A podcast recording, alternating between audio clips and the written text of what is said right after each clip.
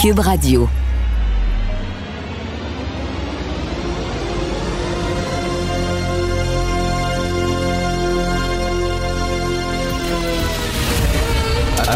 Attention, cette émission est laissée à la discrétion de l'auditeur.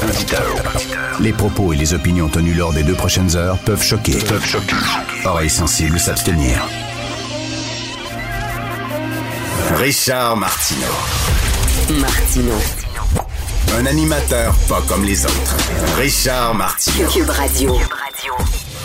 Bon jeudi tout le monde. Hey, pauvre Gilbert Rozon. Quand même, tu sais, tu te réveilles le matin, là, tu veux dormir tranquille le matin. là, Puis là, il y a une fille qui te saute dessus. Là. Puis tu sais, là, elle, elle te saute dessus, là, puis elle te chevauche. Là. Puis toi, tu veux, tu veux rien faire ton petit dodo, t'es tranquille. Mais tu sais, bon, il a dit qu'est-ce que tu veux que je fasse? Je, vais me laisser faire, maudit. Ça a l'air, à- la démanger au bout, puis la, fille le pinait vraiment sur le plancher. Fait qu'il il s'est laissé faire jusqu'à temps qu'elle assouvisse son besoin. Il devrait poursuivre. Il devrait la poursuivre. Non, écoute, je sais que c'est un procès et que tout le monde est présumé innocent avant d'être condamné, mais disons que c'est une défense un peu particulière. Hein? Je dormais, puis elle me sautait dessus, puis euh, c'était lui la victime. Là. Puis voyons donc, puis j'ai dit, c'est weird ça. Je le regardais dans le miroir, puis je me disais, c'est weird, elle vraiment weird cette fille-là, mais qu'est-ce que tu veux? Moi, moi, moi la laisser aller parce que ça a l'air... Quelle drôle de défense. Euh, je veux revenir sur les gens qui sont allés jouer au bingo. Bon, bien sûr, c'est très facile de dire ça n'a pas de maudit bon sens. Ils sont bien niaiseux. Aller jouer au bingo, c'est la première page du euh, Devoir. Le bingo de Saint-Jean sur Richelieu qui poursuit ses activités. Vous le savez, les, les bingos, euh, d'ailleurs, pour les francs-tireurs, j'ai été caller de bingo à un moment donné, un après-midi. B7 32C. En tout cas, toute une job. Et euh, bon, on sait que c'est surtout des personnes âgées. Comme on a parlé avec, euh, je pense, Emmanuel Latraverse, ce sont les dernières années de leur vie, ces gens-là. Ils se sont, ils se font chier. Mais littéralement, là, euh, ma mère est dans une résidence pour personnes âgées. Euh, au, en haut, tout en haut, il y avait une salle commune et tous les soirs, il allait se rejoindre là-bas puis jouer aux cartes et jouer au bingo puis il y avait du fun et tout ça. là. la salle commune, elle est fermée. OK? Ils n'ont pas le droit de recevoir des visites. J'ai pas le droit d'aller voir ma mère parce que je ne suis pas un proche aidant, etc. Donc, elle fait des casse-têtes à longueur de jour. Depuis, depuis c'était le mois de mars dernier, quasiment, là. Elle fait des casse-têtes à longueur de jour. Ils n'ont pas le droit d'être ensemble. Écoute, à un moment donné, là, à un moment donné, je comprends, là, je comprends qu'il y a une pandémie, tout ça, c'est pas facile pour personne, mais, je veux dire, au lieu de leur euh, lancer la roche, il faut aussi les comprendre. Ces gens-là ont besoin de se regrouper, ont besoin de se rassembler. Et je lisais Bernard-Henri Lévy, le philosophe français, BHL, dans le magazine Le Point, il a une chronique et euh, il dit, vous savez, on nous dit qu'il faut écouter les experts, les experts en santé, les médecins, les experts parlent, puis écoutons les experts, puis la direction de, la santé publique et tout ça, mais il dit, il y a d'autres experts aussi qu'il faut, euh, écouter. Il n'y a pas seulement les médecins, les psychologues sont des experts aussi quand les psychologues nous disent que les gens ont des problèmes, euh, quand les psychologues nous disent que chez les enfants, chez les jeunes, il y a une flambée euh, de, de dépression, il faut les écouter aussi. Ce sont aussi des experts. Les économistes, ce sont des experts aussi. Faut les écouter aussi quand ils disent, là, on s'en va vers une catastrophe. Les grosses entreprises qui ferment, elles ne vont pas réouvrir. Elles ferment, a des gros hôtels les uns après les autres. là. je lisais là, des, gros studios de télévision et de cinéma aux États-Unis qui risquent de fermer, des grosses entreprises, des gens, il y a, des suicides, euh, il, y a des, il y a des gens qui ont perdu leur business. Euh, je connaissais un gars, moi, qui avait parti une petite business de pâtisserie et tout ça, et ça fonctionnait bien dans le milieu des médias. Et euh, euh, bon, sa business a périclité avec la pandémie. Il, il a mis fin, il a mis fin à ses jours. Donc, euh, BHL dit, ben, il faut écouter aussi ces experts-là. L'autre jour, mon médecin, il y a quelques temps, mon médecin a gagné euh, des 3 ou 4 millions de dollars, je pense. Je faisais la ligne à la pharmacie ou à l'épicerie, puis là, j'ai vu sa face apparaître sur euh, le terminal de l'Auto-Québec en tenant son chèque avec euh, son beau sourire. Mon médecin, J'étais bien content pour lui, mais il est déjà millionnaire. sais, il y a une clinique privée, mon médecin, puis il est déjà millionnaire. Il avait déjà son, propre avion ou son hélicoptère ou je sais pas trop quoi. Il allait euh, pêcher dans le Grand Nord. Là, il a gagné 3 millions. Je dis bon, c'est le fun pour lui. Je viens de perdre mon médecin parce que c'est certain qu'il va arrêter de travailler. Mais bon. Mais quand quand ce sont des gens dans le besoin qui gagnent de l'argent, ça c'est cool. Ça c'est des histoires le fun. Quand c'est des gens qui ont vraiment qui tirent le diable par la queue et soudainement qui euh, trouvent de l'argent, on, on a, qui gagnent de l'argent, on a vu ça euh, aujourd'hui. Sean et Rita, Rita et Sean, ils ont sept enfants. Euh, Sean, qui était cuisinier, qui a perdu euh, son emploi à cause de la pandémie. Euh, écoute, il devait ramasser des canettes vides et vendre des canettes pour pouvoir joindre les deux bouts. Et là, enfin, ils ont gagné, c'est quoi, c'est un, gros lot de 5 millions de dollars en groupe, mais ça leur fait 833 333 dollars et 33 sous. Très important, le 33 sous. On a Rita et Sean ensemble au bout du fil. Bonjour à vous deux. Allô, bonjour. Bonjour. Alors, euh, quand, OK, c'est certain que la, question qu'on se pose, c'est quand vous avez, racontez-moi, quand vous avez regardé les chiffres, le puis tout ça, puis vous, vous, avez vu que c'était vous qui gagnez. Comment, comment, où ça s'est passé, où vous étiez, comment vous êtes senti? Racontez-moi ça. Ben, on, s'est réveillé le tard le soir, puis euh, Rita, à fin à 3 heures du matin, a décidé de piquer les numéros. Elle m'a dit, je pense que j'ai cinq numéros. Puis moi, je joue pas la loterie. J'ai regardé. J'ai dit, ben, t'as actuellement six. Qu'est-ce que ça veut dire, ça? elle, a dit, elle a dit, on a gagné un gros lot. Puis on a fait nos calculs. Puis soudainement, ma femme pleurait, puis moi, j'étais en choc. moi, j'aurais tellement peur de perdre le billet après. il me semble que je le mettrais dans un coffre-fort ou quoi. Mais comment ça, à 3 heures du matin? Elle s'est réveillée en, en, pleine nuit, puis elle a dit, m'aller vérifier les, numéros. On a un bébé qui est un malade. On a un bébé qui est un petit peu malade. Ben, on entend mal, pardon. C'est quoi? Ah, que vous, aviez un enfant qui, qui vous a réveillé, c'est ça? Oui. OK. Et là, mais c'est vrai cette histoire-là que vous deviez, euh, c'est dur, mais vous deviez vendre, euh, ramasser des canettes vides pour essayer de joindre les deux bouts, là. Oui, euh, ça, fait, ça fait un bout que Rita fait ça pour rassurer. on fait nos vacances avec cet argent-là. On fait tous nos, nos extras curriculaires. oui, ça va bien. Oui, c'est vraiment quelque chose. Vous gagnez la loterie, euh, ça, ça met en position d'avoir ce qu'on. Et là, vous avez pris un photo, vous avez pris une photo de votre compte de banque, c'est ça que j'ai lu. Là. Vous avez pris, euh, vous êtes allé voir sur votre compte de banque sur l'ordinateur, vous avez pris une photo quand le chiffre est apparu? Oh oui, oui, immédiatement. J'ai vu ma compte, c'est la première fois que j'ai vu un numéro tellement grand. J'ai pris une photo sur mon téléphone. là, Sean, là, Sean, vous le savez, là, vous avez rencontré des gens de l'Auto-Québec puis qui vous l'ont dit. Parce que là, soudainement, vous allez avoir plein d'amis. Soudainement, il y a plein d'amis qui vont vous appeler, qui vont être dans le besoin. Pouvez-vous m'aider, Rita puis Sean? Puis, ah, regardez ça, ça fait longtemps qu'on ne s'est pas vu. Puis, des membres de la famille aussi. Puis tout ça, vous allez faire attention, là. En date d'hier? Oui. En date d'hier, j'ai eu 151 demandes d'amis. 151 demandes d'amis. Ben oui, soudainement. soudainement, vous êtes bien populaire, hein? Moi, c'est drôle. Je me souviens, euh, vous savez, les, les, lavigueurs, quand ils ont gagné euh, plusieurs euh, millions de dollars, c'était des gens qui étaient dans le besoin, des gens assez modestes.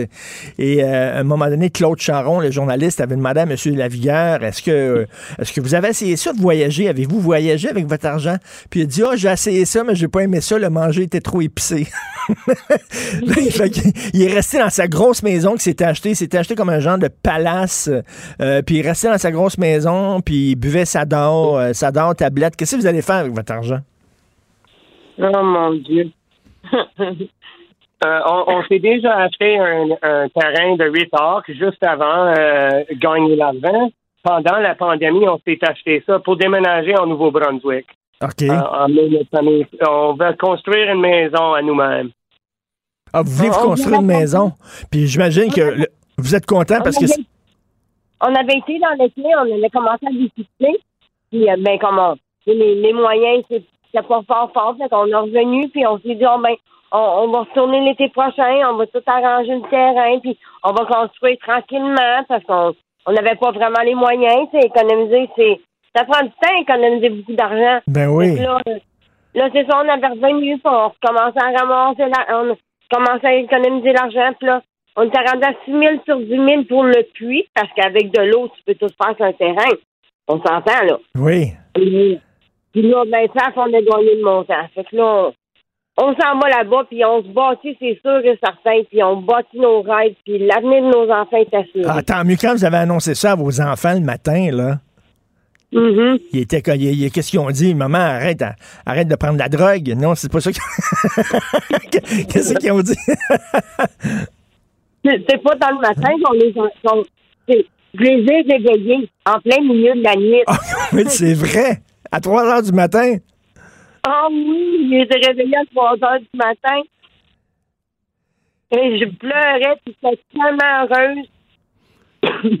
Ben, ça devait être vraiment spécial. Puis vos enfants, là, ils ont, ils ont de quel âge à quel âge? Euh, ils ont de 2 ans à 25 ans. OK, donc, il, OK, il était en âge de comprendre ce qui se passait, là. Oui, oui.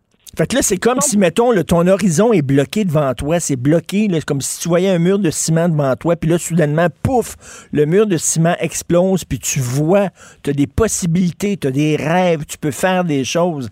C'est incroyable. Ah oui, c'est vraiment incroyable. Comme- Ben, profitez-en, puis euh, restez loin, je vous le dis. Là, restez, il y a bien des amis qui vont vous appeler. là. Oh, Rita, t'en souviens-tu? On était au secondaire ensemble. Je pensais à toi l'autre jour. Ça fait longtemps qu'on s'est pas vu. fait que pro- profitez-en bien, célébrez avec votre famille, puis euh, tant mieux, c'est des bonnes nouvelles. Faites attention à Ah vous. Merci. Merci. Ouais, j'avais vu ça, le, le bonhomme Lavigueur qui avait donné une entrevue à Claude Charon au Canal 10. Avez-vous voyagé? J'ai essayé ça, mais j'ai pas aimé ça le manger, il était trop épicé. Fait que le bonhomme, sa vie avait absolument pas changé. Il était dans sa grosse maison qu'il avait achetée, puis regardait la télévision en buvant sa, sa molle tablette, sa Molson, puis avec ses chums qu'il avait à l'époque. C'était. J'espère qu'ils vont avoir eux autres une meilleure vie que ça. Vous écoutez Martineau. Joignez-vous à la discussion. Appelez ou textez le 187 Cube Radio. 1877 827 2346. Le, le commentaire de Félix Séguin, un journaliste d'enquête pas comme les autres. Alors, Félix, ce soir, il y a une gang de pitoyables, de minables, de pathétiques qui veulent aller manifester devant la résidence privée de M. Arruda. Exactement. Ils se sont euh, donné rendez-vous ce soir au Party Expert pour aller acheter des ballons, et, euh, etc., pour aller manifester, disent-ils, sous escorte à la résidence du directeur national de la santé publique, Horacio Arruda. Alors, c'est euh, la dernière invention des complotistes et de ceux qui s'opposent euh, au conseil et aux règles sanitaires, aux lois aux règlements sanitaires qui sont en place présentement. Et ils ont d'ailleurs ajouté aussi euh, l'insulte à la blessure, si tu veux, puisque ils ont convoqué leurs ouailles pour un coup d'État, mon Richard, qui ont décidé d'annoncer avant, à 13 heures, à Québec, vendredi. Euh, bon, écoute, je vais, je vais t'en parler, je vais essayer de t'en parler avec sérieux, mais tu vas bien voir euh, tout ce qui tient pas la route dans ça. Euh, outre le fait même que le coup d'État, normalement, on n'annonce pas ça, on le fait. Euh, alors, vendredi à 13h à l'Assemblée nationale, je te cite la publication de John X. On va te dire qui euh, est-ce après. Il dit On va avoir besoin de tous ceux qui sont prêts à reprendre le pouvoir pour le remettre dans les mains du peuple. Ah. Ce n'est pas une. Il dit ce n'est pas une manif, on n'a plus de droit. Anyway, ce qu'on fait, c'est un acte de désobéissance civile. On parle de coup d'État ici. Donc, le plus pacifique possible. Je, veux- je, je, je, je le redis encore, on parle d'un coup d'État pacifique. Alors, on évite. C'est- c'est par où partir? C'est, euh, en tout cas, on évite les policiers à désobéir aux ordres. On n'a pas à se battre entre nous. Passons immédiatement à l'étape suivante. Mais si vous choisissez vos gourous avant votre peuple, sachez qu'on ne se laissera pas tasser. Ce Parlement appartient au peuple et on s'en vient le peuple. Ce qui est à nous, notre démocratie, Richard, à 13 heures. Bon, euh, écoute, Richard, il y a deux choses. Euh, à l'Assemblée nationale à Québec, ça siège pas vendredi à 13 h. Donc, Mm. ça va être difficile en temps de faire un coup d'État. Il n'y aura personne. Ça, ça, c'est ça. Écoute, je lisais ça et ça me fait, écoute, je suis, là, je suis obligé de dire que ça me fait rire. Et parce que là, j'aime mieux en rire parce que, tu sais, à force d'en lire, justement, euh, des trucs du Ben genre, oui. euh, on devient aussi euh, assez blindé à l'imbécilité. Puis là, ben, ça devient drôle. Puis je regardais sur euh, sur Twitter ce qu'on a ce qu'on a publié hier. Moi, je disais, ça fait mon affaire que le coup d'état soit à 13 heures parce qu'à 16 heures, j'ai quelque chose. Mais quelle bande de pathétiques. Mais premièrement, là, on ne manifeste pas devant la résidence privée des gens, on manifeste devant leur ben non, bureau. ben non. Oui, on est voyons. Les, les c'est ça. La résidence privée, c'est justement du domaine personnel et ça n'a pas de lien avec les fonctions qu'occupe quelqu'un. Ben non. L'homme qui est derrière les événements, là, c'est Jonathan Héroux. Son alias, c'est John X. Euh, c'est lui là qui avait organisé il y a plusieurs semaines là, la vague bleue, qui faisait passer comme un défi un peu souverainiste, mais c'était plutôt identitaire, c'était plutôt, je dirais même, fascisant comme idée, euh, ce qu'il prônait. C'était un adjoint euh, également euh, des, euh, euh, je pense que c'est d'Atalante ou de Storm Island Alliance, enfin d'un groupe euh, identitaire d'extrême droite. Alors tu vois, tu vois qui se mêle aussi. C'est pas en tout, c'est pas en tout ou en partie. Il y a plusieurs satellitaires à cette mouvance anti-masque, conspirationniste, anti-establishment-là, et, et récupère aussi des gens de, la droite quasi facho. Alors, tu sais, je, je m'interroge beaucoup sur, euh, sur, sur l'effet d'entraînement qu'ils peuvent avoir. On le répète, une résidence, c'est fait pour y demeurer. Pas Ben oui, ben oui. Puis leur affaire, le peuple, le peuple, tout ça, c'est d'un Hey, ridicule consommé. Tu sais, j'en parlais à Pierre Nantel tantôt. Il pense-tu vraiment, là, on fait tous du mieux qu'on peut? Monsieur Legault essaie de faire le mieux qu'il peut. Puis Monsieur Arruda, pense, penses-tu vraiment qu'ils ils se rencontrent en eux autres? Puis comment on peut écœurer le monde? Comment on peut les contrôler? Là, puis tout ça, là, tout- toutes ces affaires de complot-là, c'est tellement pathétique. Mais c'est en même temps, c'est en même temps aussi euh, justement pathétique de penser qu'une armée de débiles va euh, va faire un coup d'État, tu sais, au Québec à 13 heures à l'Assemblée nationale quand il n'y a pas un élu qui siège et enrobe ça, enrobe ce message-là. À ce que je sache, le dernier coup d'État, je pense qu'il est au Mali, si je ne m'abuse. Euh, je pense qu'ils l'ont pas mis dans le journal deux jours avant. Pas sûr mais- qu'il l'a annoncé. Donc, Pas si. qu'il l'a Ben annoncé. non, ben non, je pense pas qu'ils annoncent ça, effectivement. là. Après-demain, on va avoir un coup d'État à 1h l'après-midi. Donc, s'ils prennent le pouvoir, j'imagine que c'est Lucie Laurier qui devient ministre de la Santé. Ben, ben selon toutes choses, effectivement. Puis Alexis Cassette-Trudette, chef du, du gouvernement, et puis notre autre ami, euh, comment on l'appelle, Stéphane Blais, aux Ben finances. oui. Il est comptable de toute façon. Alors, au trésor, au trésor, mon trésor. François Legault. Ah, ça n'a pas de bon sens. Je, je pense que les autres m'énervent plus que le virus. Te dire, j'ai hâte qu'on en termine parce que je- je- je- qu'on en sorte parce que je suis tanné de ces gens-là qui euh, sont absolument pathétiques. Heureusement, heureusement, Félix, euh, ça c'est sur Internet. À Internet, il y a une petite gang qui sont très actifs, qui parlent beaucoup, puis on pense quand on est tout le temps sur Internet que les gens sont comme ça. Mais quand, quand on sort d'Internet, on parle à monsieur, madame, tout le monde, les gens ont les deux pieds sur la terre. Les, sondages le, disent. les gens appuient M. Legault. Les gens respectent les consignes. Ben, je lis des articles, Lucie Richard l'a dit, euh, je crois que c'est un article, euh, c'était dans le journal, c'était dans le journal euh, il y a quelques jours sur une sur une femme qui a coupé les liens, qui a dû couper les liens avec avec sa famille parce que des gens instruits, intelligents, dégourdis, qui ont finalement épousé les idées de Radio-Québec, d'Alexis Cossette-Trudel, et euh, c'est devenu trop trop lourd à porter pour toute la famille, cette affaire-là, si bien que ça a créé un schisme, et puis tout le monde s'est éloigné. Alors, tu sais, c'est-.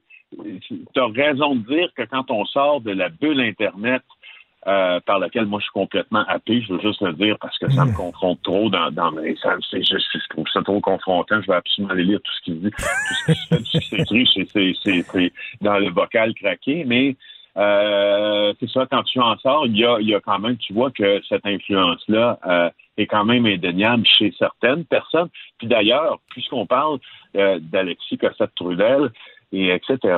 Sache une chose, là, ce matin, c'est une nouvelle. là. Le- la chaîne YouTube a fermé son Ah. compte. Bon. Ah. Oui, oui. YouTube vient de fermer le compte sur lequel il s'exprimait, la plateforme sur laquelle, laquelle il s'exprimait le plus, c'est-à-dire euh, Radio-Québec, donc ce service alternatif de nouvelles qui dit euh, qui dit les vraies choses, comprends-tu? Alors, c'est fermé à partir de maintenant. Il vient d'envoyer un tweet, il dit rendez-vous maintenant sur Vimeo.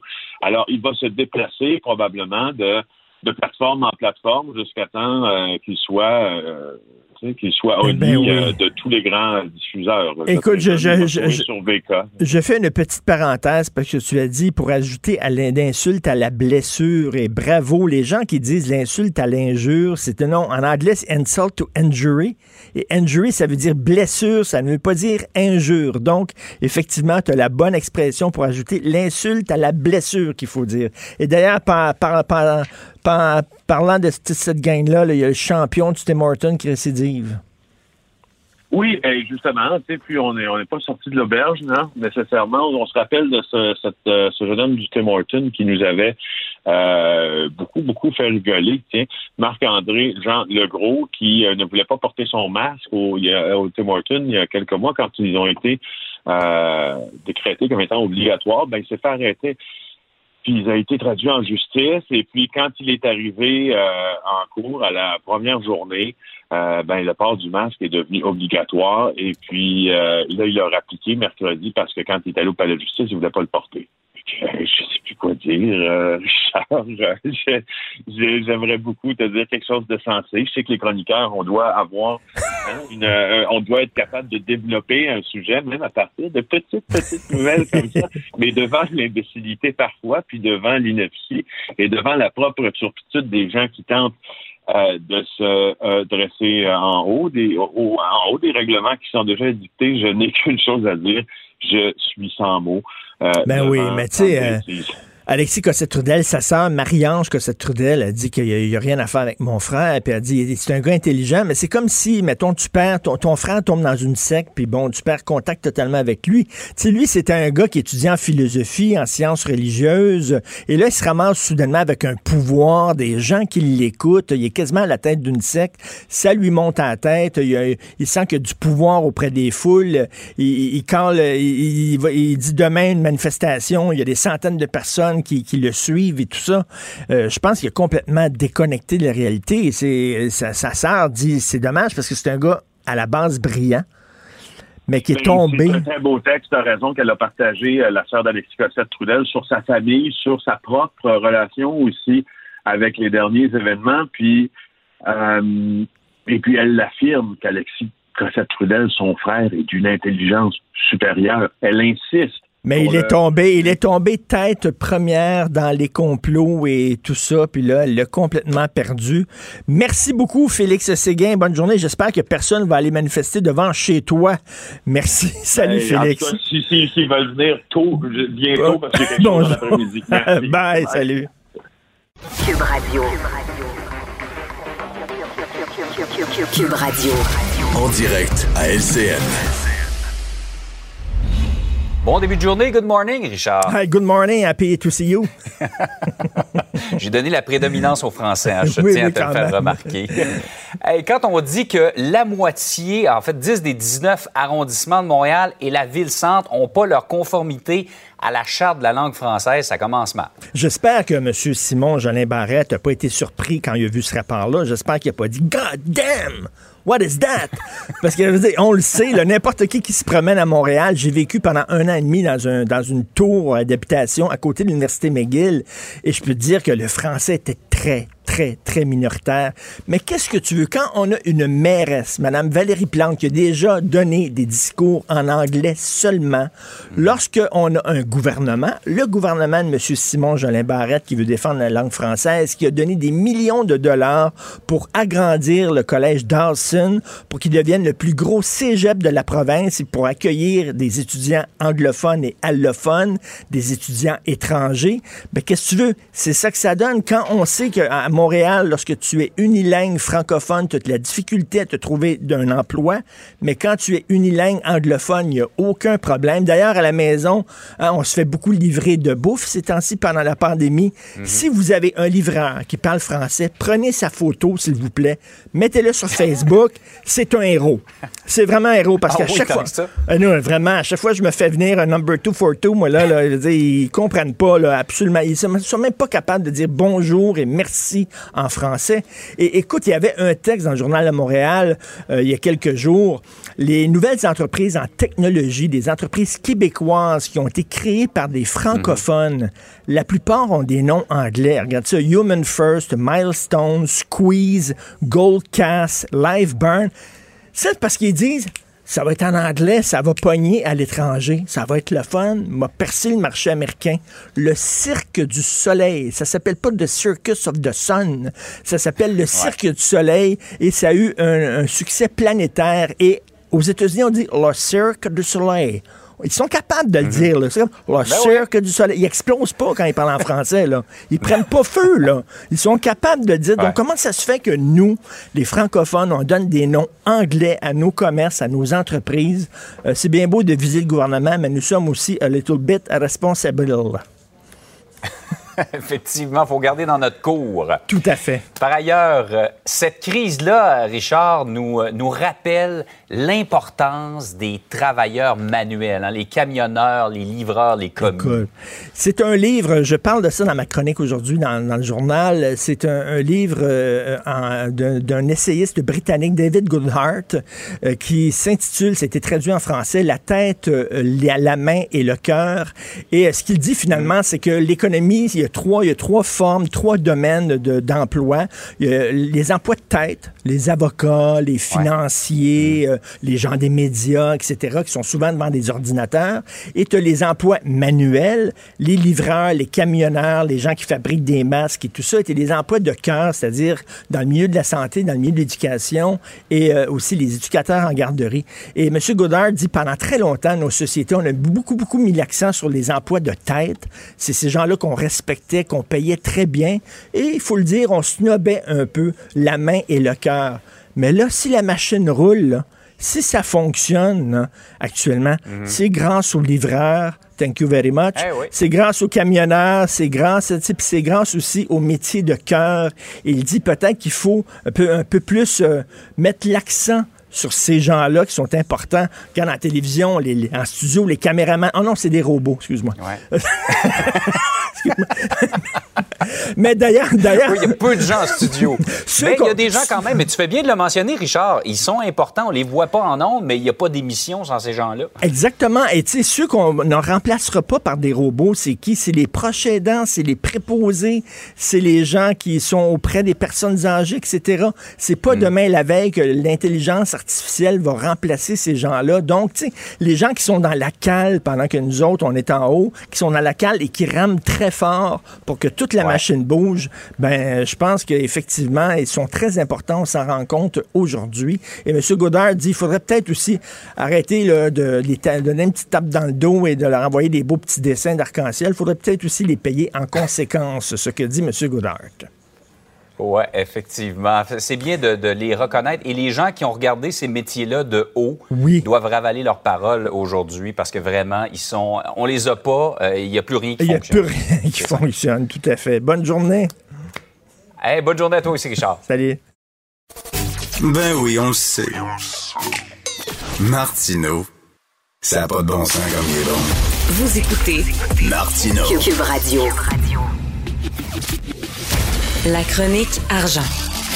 Une vision des finances pas comme les autres. Nous parlons avec Yves Daou, directeur de la section argent du Journal de Montréal, Journal de Québec, qui euh, co-anime avec Michel Gérard le balado Mêlez-vous de vos affaires que vous pouvez écouter à chaque vendredi hein, euh, sur notre euh, bibliothèque, dans notre bibliothèque balado sur le site de Cube ou alors en direct les samedis 9h et les dimanches 17h. Yves, comme chantait euh, Bob Dylan, Everybody Must Get Stoned. Alors, c'est le thème de la SQDC. Là, ils vont avoir d'autres produits. Yeah! Eh, écoute, euh, Richard, c'est assez surprenant que dans les 12 derniers mois, euh, la Société québécoise là, de, de, cannabis là, a vendu aux Québécois là, pour 75 tonnes de cannabis. Puis là, ils prévoient d'en vendre pour 150 tonnes. Yeah! Incroyable. Ben, je sais pas si c'était passé récemment, mais euh, il y a des gens, là, des fois, ils, je me pense comme dans, en Europe de l'Est, là. Ben oui. Les gens attendent dehors, là, dans des quartiers presque industriels, là, en ligne dehors. J'imagine cet hiver, quand ils vont avoir leur mitaine puis leur truc, là. Écoute, euh, dans le centre-ville de Montréal, entre Peel et la Place des Arts, nom, même entre Guy et la Place des Arts, il y a un nuage de potes. Tu te promènes sur la rue Sainte-Catherine, ça ne sent que le pote partout. Donc, les affaires vont bien. Là, c'est des produits dérivés. Ça va être quoi? Des bonbons, des suçons, ça? Là, des gâteaux. Ils s'attendent que bientôt, là, les 20% des ventes d'ici deux à trois ans vont être justement des produits qui vont être dérivés. Là, pour le moment, là, ils ont environ 200 à 300 produits en permanence dans les succursales. Euh, je te rappellerai, tu sais, au début, là, on parlait de 4-5 succursales, là, mais ils envisagent déjà d'avoir autour de 70 succursales à travers le Québec. Yeah! Et là, ils ont déjà commencé la livraison à domicile la même journée. Ah oui! Oui, sur la rive sud, là. Donc, euh, j'ai hâte de voir euh, qu'est-ce que ça va représenter parce que normalement, en succursale, les conseillers qui sont là doivent aviser les gens sur les dangers de tels produits, etc. Comment ça va se faire en ligne, ça reste euh, nébuleux. mais je te rappellerai quand même, je sais pas si tu avais vu l'article de Éric Thibault là, dans le journal, là. tu sais, là, ils disent qu'ils ont été capables d'aller chercher au moins 50% du marché noir. C'est peut-être vrai parce que là, il y a eu presque 40 tonnes de cannabis et de potes qui ont été saisis aux frontières euh, américaines par euh, les agents frontaliers. Donc, ça veut donc dire que probablement l'objectif de la de la SQDC qui est de bloquer le mhm. marché noir a probablement réussi euh, quand même. Là. Ben là, c'est certain que s'ils font la livraison à domicile, parce que c'est ça qu'ils font les pushers, là, tes appels, puis ils t'amènent ça chez toi là, dans, dans la demi-heure. S'ils commencent à faire la livraison à domicile, là, effectivement, ils font vraiment compétition. Je sais pas au point de vue des prix si c'est moins cher quand même sur la rue que dans une succursale. Mais là, les produits dérivés, ça va être quoi? Là? Les jujubes, les muffins? Les biscuits, les bonbons, Jusqu'à date, ça n'a pas été, euh, c'est pas encore, euh, tu sais, il y a beaucoup de, d'approbations par Santé Canada qui doivent être faites, mais je pense qu'il y a beaucoup de gens qui, qui pensent que c'est, ça va être l'or, euh, l'or noir pour eux autres, là, donc, mais quand même, tu sais, ça verse, ça va verser environ c'est presque, ils ont ciblé une dividende de 50 millions cette année pour remettre au gouvernement du Québec. Donc, ben, mettons que le PDG de, la SQDC doit être content. Et combien de cet argent-là, combien de cet argent-là va en prévention pour la drogue? Parce que c'était ça aussi le plan de départ et il faut pas se le mhm. cacher. Mhm. C'est-à-dire qu'on va prendre une partie des profits et on va redonner ça en prévention et je ne suis pas sûr, ça, j'espère que le bureau d'enquête est là-dessus. Je ne suis pas sûr que ça se fait. Il faut fouiller ça. Moi, je suis vieux jeu. Moi, je suis au vin blanc puis je suis au gin tonic. J'ai essayé de fumer du pot, ça me va pas pantoute. Quand je fume du pot, je me roule en boule puis je vais mettre le, cri du steak caché. Ça ne va pas pantoute. Donc, euh, je suis vieux jeu, moi, c'est la SAQ. Écoute, tu veux me parler de Loop Industrie? Écoute, euh, tu sais qu'aller en bourse, là, c'est une lame à deux tranchants. C'est euh, quand tu t'en vas en bourse, c'est là que tu une entreprise peut décider d'aller se financer. Or là, évidemment, quand tu es en bourse, tu es beaucoup surveillé. Alors là, imagine-toi une entreprise de, qui est dans notre cours, ici à Terrebonne, qui s'appelle Loop Industrie, qui devait être la, écoute, l'entreprise vedette dans le recyclage de plastique, selon un rapport qui vient d'être déposé par une firme américaine qui s'appelle Hindenburg Research, il paraît que c'est uniquement du vent, que la technologie ne réussit pas à livrer tout. Ils prétendent dans ce rapport-là qu'on a épluché hier, écoute, qu'il y aurait des ententes avec des géants qui n'existent pas. Ah, une technologie qui euh, qui est pas réplicable. C'est-à-dire que tu sais dans ce milieu-là, quand tu fais un, déjà une, mettons Interbonne, ils ont déjà développé une usine, tout ça, mais là ils sont pas capables de répliquer le procédé. Donc une série de révélations le saisissantes, écoute, autour de cette entreprise-là. Nous on a vu ça parce qu'on s'est aperçu que le titre sur Nasdaq a chuté en deux jours presque de 35 donc, on a commencé à surveiller ça. Puis effectivement, et là, il y a deux recours collectifs qui sont mis sur cette entreprise-là de, Écoute, on était à la rencontre de, du fondateur qui s'appelle Daniel Solomita là, à Terrebonne. Évidemment, euh, il n'était pas très jasant là, quand on l'a Ben rencontré à sa résidence. Là. Et donc, euh, donc on, on va suivre ça, ce, ce dossier-là, euh, aujourd'hui. Ce qui est quand même fascinant, c'est que le gouvernement du Québec a quand même euh, attribué un prêt de presque 5 millions à cette compagnie-là pour le projet de, de, de justement d'un chantier de 9,3 millions à Terrebonne. Euh, écoute, ce projet-là devait Mais- mener à la création de 22 emplois. Et là, ce qu'on comprend de ce rapport américain-là, qui est quand même des, des allégations assez euh, troublantes, là, que, que ce serait juste du vent. Écoute, c'est une très bonne job, hein? bravo, puis félicitations à ton équipe, Jean-Michel Genois Gagnon et Sylvain Larocque qui ont publié ça, et Ouais, euh, Yves, euh, que, que tu supervises bien sûr, toi, les, les pages argent, parce qu'il y a des gens qui ont acheté des actions là, là, en croyant qu'ils allaient faire de l'argent, puis finalement, ils se sont fait, ils se sont fait avoir. Là. Oui, ben, ben, ça, c'est peut-être un, un signal que les gens, quand ils investissent évidemment à la bourse, ben ils doivent surveiller leur, euh, leur, leur action. Puis dans ce cas-là, ben évidemment, euh, et ce qui est fascinant, c'est que là, on apprend tout ça, là, mais ben, tu sais, dans le fond, là, c'est toutes les, les, les, les, les, entreprises américaines qui surveillent tu sais, qui font la surveillance sur ces entreprises-là pour être sûr que personne, alors qu'ici au Canada, là, te dis que nos organismes réglementaires surveillent pas grand-chose sur ces entreprises. Non, hein? Ben non, là, Loop s'est vanté d'avoir conclu des partenariats avec des géants comme Coca-Cola, Pepsi, Danone puis L'Oréal. Toi, t'es un, t'es quelqu'un qui veut investir, là, qui veut acheter des actions. Tu lis ça, tu dis, hey, c'est gros, là. Je vais acheter des actions là-dedans. Ça va me faire de l'argent. Puis finalement, tout ça, c'est du vent. Ben là, nous, on a appelé hier, là, parce qu'on voulait regarder dans ce rapport-là, on a appelé à la fois L'Oréal, Coca-Cola, euh, Ah, etc. Puis ils nous ont dit, nous avons reçu aucun de produits de la part de Loop Industries. Euh, la majorité avait comme presque pas d'idée de, de, de ces ententes-là. Donc, euh, je pense qu'il va y avoir beaucoup de questions qui vont être posées à cette entreprise-là au cours des prochains jours. Ben, mais en très bonne job. Et comme on dit, là, tu sais, les gens qui, euh, qui, qui, qui boursicotent, comme on dit, là, qui, qui achètent des actions, faut faire attention. Là, on peut, tu sais, il faut pas faire ça en amateur. Il faut être sérieux. Faut, euh, Le problème, c'est que là, il y a eu tellement peu de rendement. Tu comprends-tu qui se passe à ta banque? Là? Quand tu as un petit Ben compte oui. avec 1000 pièces, ça te donne 1% d'intérêt, ben c'est alléchant de peut-être aller euh, dans une entreprise qui, pense que tu penses que tu vas faire beaucoup d'argent. Loop Industrie. Donc, merci beaucoup, Yves. Bonne Merci. journée, Yves Daou. Salut. Gilles Proulx. Le où, quand, comment, qui, pourquoi ne s'applique pas sa ricanade? Parle, parle, parle, genre, genre, genre. Gilles Proulx. C'est ça qu'il manque tellement en matière de journalisme et d'information. Voici le commentaire de Gilles Proulx. Gilles, j'imagine ça vous est souvent arrivé sur un petit dimanche matin, vous voulez dormir, vous avez fêté la veille, vous voulez dormir tranquille. T'as coup, paf, il y a une fille qui vous saute dessus. Là, dites non, non, non, là, vous dites arrête, arrête, je veux dormir. Puis là, ben non, elle vous, chevauche comme un étalon, elle fait du rodéo sur vous, là. Puis là, vous dites lâche-moi, lâche-moi. Puis là, finalement, ben, vous vous laissez faire parce que, voyons, euh, tu sais, ça... C'est la défense de Gilbert Rozon, ça. Mais voilà, et la saga se poursuit, on n'a pas fini. S'il y a un gars qui doit suivre ça à la télévision ou à distance, c'est sans doute Eric Salvaille. Faut trouver un maudit bon avocat réputé pour être un costaud puis un maître intervieweur. Puis là, ben lui, il a le gros duo, Roson, il n'y a pas de doute. Et voilà que ces avocats ont trouvé le truc le truc de faire de toi la victime. Alors, en te posant victime, tu vas semer le doute. En semant le doute, Madame la juge devra tenir compte des faits sur le doute et non pas sur tout ton passé de mains vagabondes qui se sont promenées d'une fesse à l'autre, d'une hanche à l'autre. Mon cher Roson, je vais te juger sur les faits.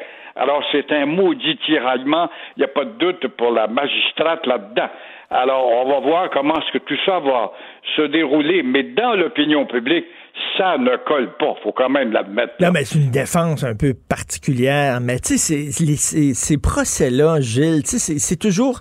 Ça se passe entre deux personnes derrière des portes fermées. Il n'y a pas de témoins. On ne sait pas ce qui se passe. Donc, euh, et oui, il faut respecter la présomption d'innocence, mais aussi il faut écouter la présumée victime. C'est pas évident. Exactement. Et la victime, bon, elle arrive malheureusement 40 ans plus tard. Combien de filles depuis ce temps-là? Je ne sais pas. On dirait qu'il y a un changement, un renversement de mentalité. On ne euh, rouspétait pas au lendemain d'un geste semblable ou euh, un mois, six mois ou un an après. Des fois, c'est des dizaines d'années. Tout simplement parce que la mentalité, le rideau de la mentalité n'était pas le même. Ah, ben, t'es une maudite salope, c'était à toi de pas jouer, c'était à toi de pas te provoquer. Alors, toutes ces mentalités-là, ces caricatures violentes à leur égard faisaient qu'elles ont pratiqué le silence prolongé dans ce sens-là, alors que 40 ans, c'est peut-être bien tard, mais il y en demeure pas moins que si au bout de 40 ans, il est encore traumatisé pour dire je me rends devant le tribunal et je vais sortir ce que j'ai à sortir, elle représente aussi un ensemble de filles qui n'ont pas le droit de parler pour l'instant. Et, Gilles, Gilles aussi, tu sais, comme défense, mettons s'il avait dit oh, le matin, on, a eu une relation, on a fait l'amour ensemble le matin, puis elle, bon, elle, ben, de, de dire à me sauter dessus, puis je me suis laissé faire. Comme si, comme si c'était elle qui l'avait violenté. C'est ça qui est un peu comme ligne de défense, mettons, c'est pas super fort, en tout cas. Alors, comment la juge qui doit juger que sur des faits alors oui, oui, mais peut-être on va dire oui, oui, mais c'est une info, vous ne savez donc pas. J'avais pas fouillé dans le passé cette fille-là. C'était une fille qui aimait les gars, puis elle d'un bar, puis elle était habituée à flirter. Alors, euh, on peut jouer là-dessus, mais on ne doit pas jouer sur les gestes passés. On ne doit pas jouer justement sur l'affaire de l'hôtel euh, à Saint-Hilaire, dans le cas de Roson. On ne doit absolument pas brasser les cartes du passé, juger que les faits. Mais c'est dimanche matin, effectivement, je suis reposé, je suis en forme, mais pourquoi pas, je pourrais pas euh, me payer une petite vite en passant, puisque demain tu vas travailler, tu vas être fatigué.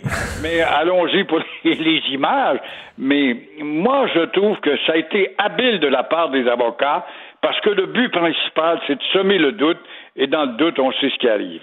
Et là, ils n'ont pas le droit d'aller dans l'historique de la fille. C'est terminé, ça, en disant Ah ouais, mais c'est le genre de fille qui allait dans des bars pour se ramener des gars à la maison. Ils n'ont pas le droit. Il faut s'en tenir à ce qui s'est passé ce jour-là, ce matin-là, à telle heure, euh, les faits seulement.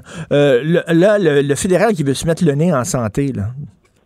Ah, c'est incroyable. Tu téléphones d'Ottawa, la ligne est toujours occupée.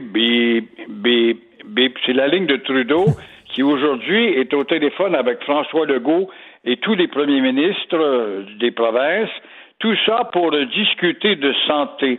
Trudeau veut, en tout cas, uniformiser les règles d'un océan à l'autre. Par exemple, ce qui l'agace, sais pas, un employé d'un hôpital qui travaille dans une clinique à la fois ou un autre hôpital devrait être attaché qu'à un seul endroit. C'est peut-être un argument valable, mais c'est pas l'argument pour t'émisser dans ce qui ne le regarde pas. Legault va lui rappeler encore une fois qu'en 2004, mmh. M. Legault, un bon libéral, probablement le premier ministre libéral le plus attentif aux revendications du Québec, Paul Martin, nous a donné et a reconfirmé. Il n'y a pas d'affaire à nous donner puisque c'est déjà dans la Constitution depuis, euh, depuis 1867, mais euh, Paul Martin nous avait donné et reconfirmé que la santé, ça relève exclusivement du Québec. Des provinces, des provinces s'en foutent peut-être, mais pas le Québec. Alors, dans ce sens-là, et ça avait été renouvelé aussi par Stephen Harper, cette clause-là, faut le rappeler.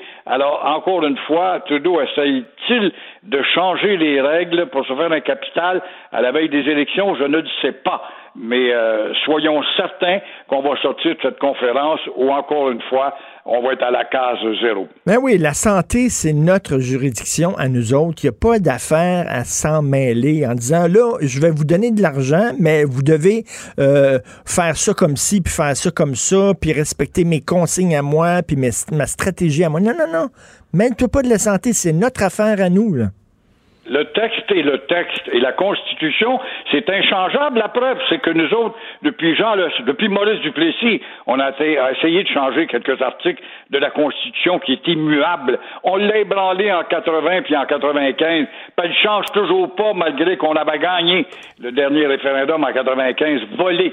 Alors, la maudite Constitution, elle est immuable, elle est immuable pour toi aussi, Trudeau, qui voudrait changer des choses. Mais ça, c'est parce que, mon cher Richard, il a des rapports d'un comté ou d'un autre, un de ses ministres dans tel comté, un autre dans... On trouve que le fédéral devrait avoir une politique uniforme. Ça n'a pas de maudit bon sens qu'au Québec, ils ont leurs règles à eux. Oui, mais les règles ont été votées et le pouvoir a été transféré d'Ottawa au Québec depuis 1867.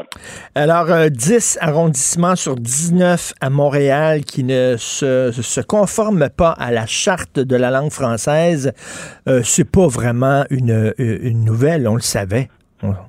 Exactement. Oui, Jolin Barrette, c'est un gars bien, Jolin Barrette, il n'y a pas de doute. Euh, mais il découvre que des villes, 10 des villes, des arrondissements, euh, se foutent du français et sont en train de faire euh, de Montréal une ville, une Babel, une tour de Babel, une ville qui jadis, jadis était française.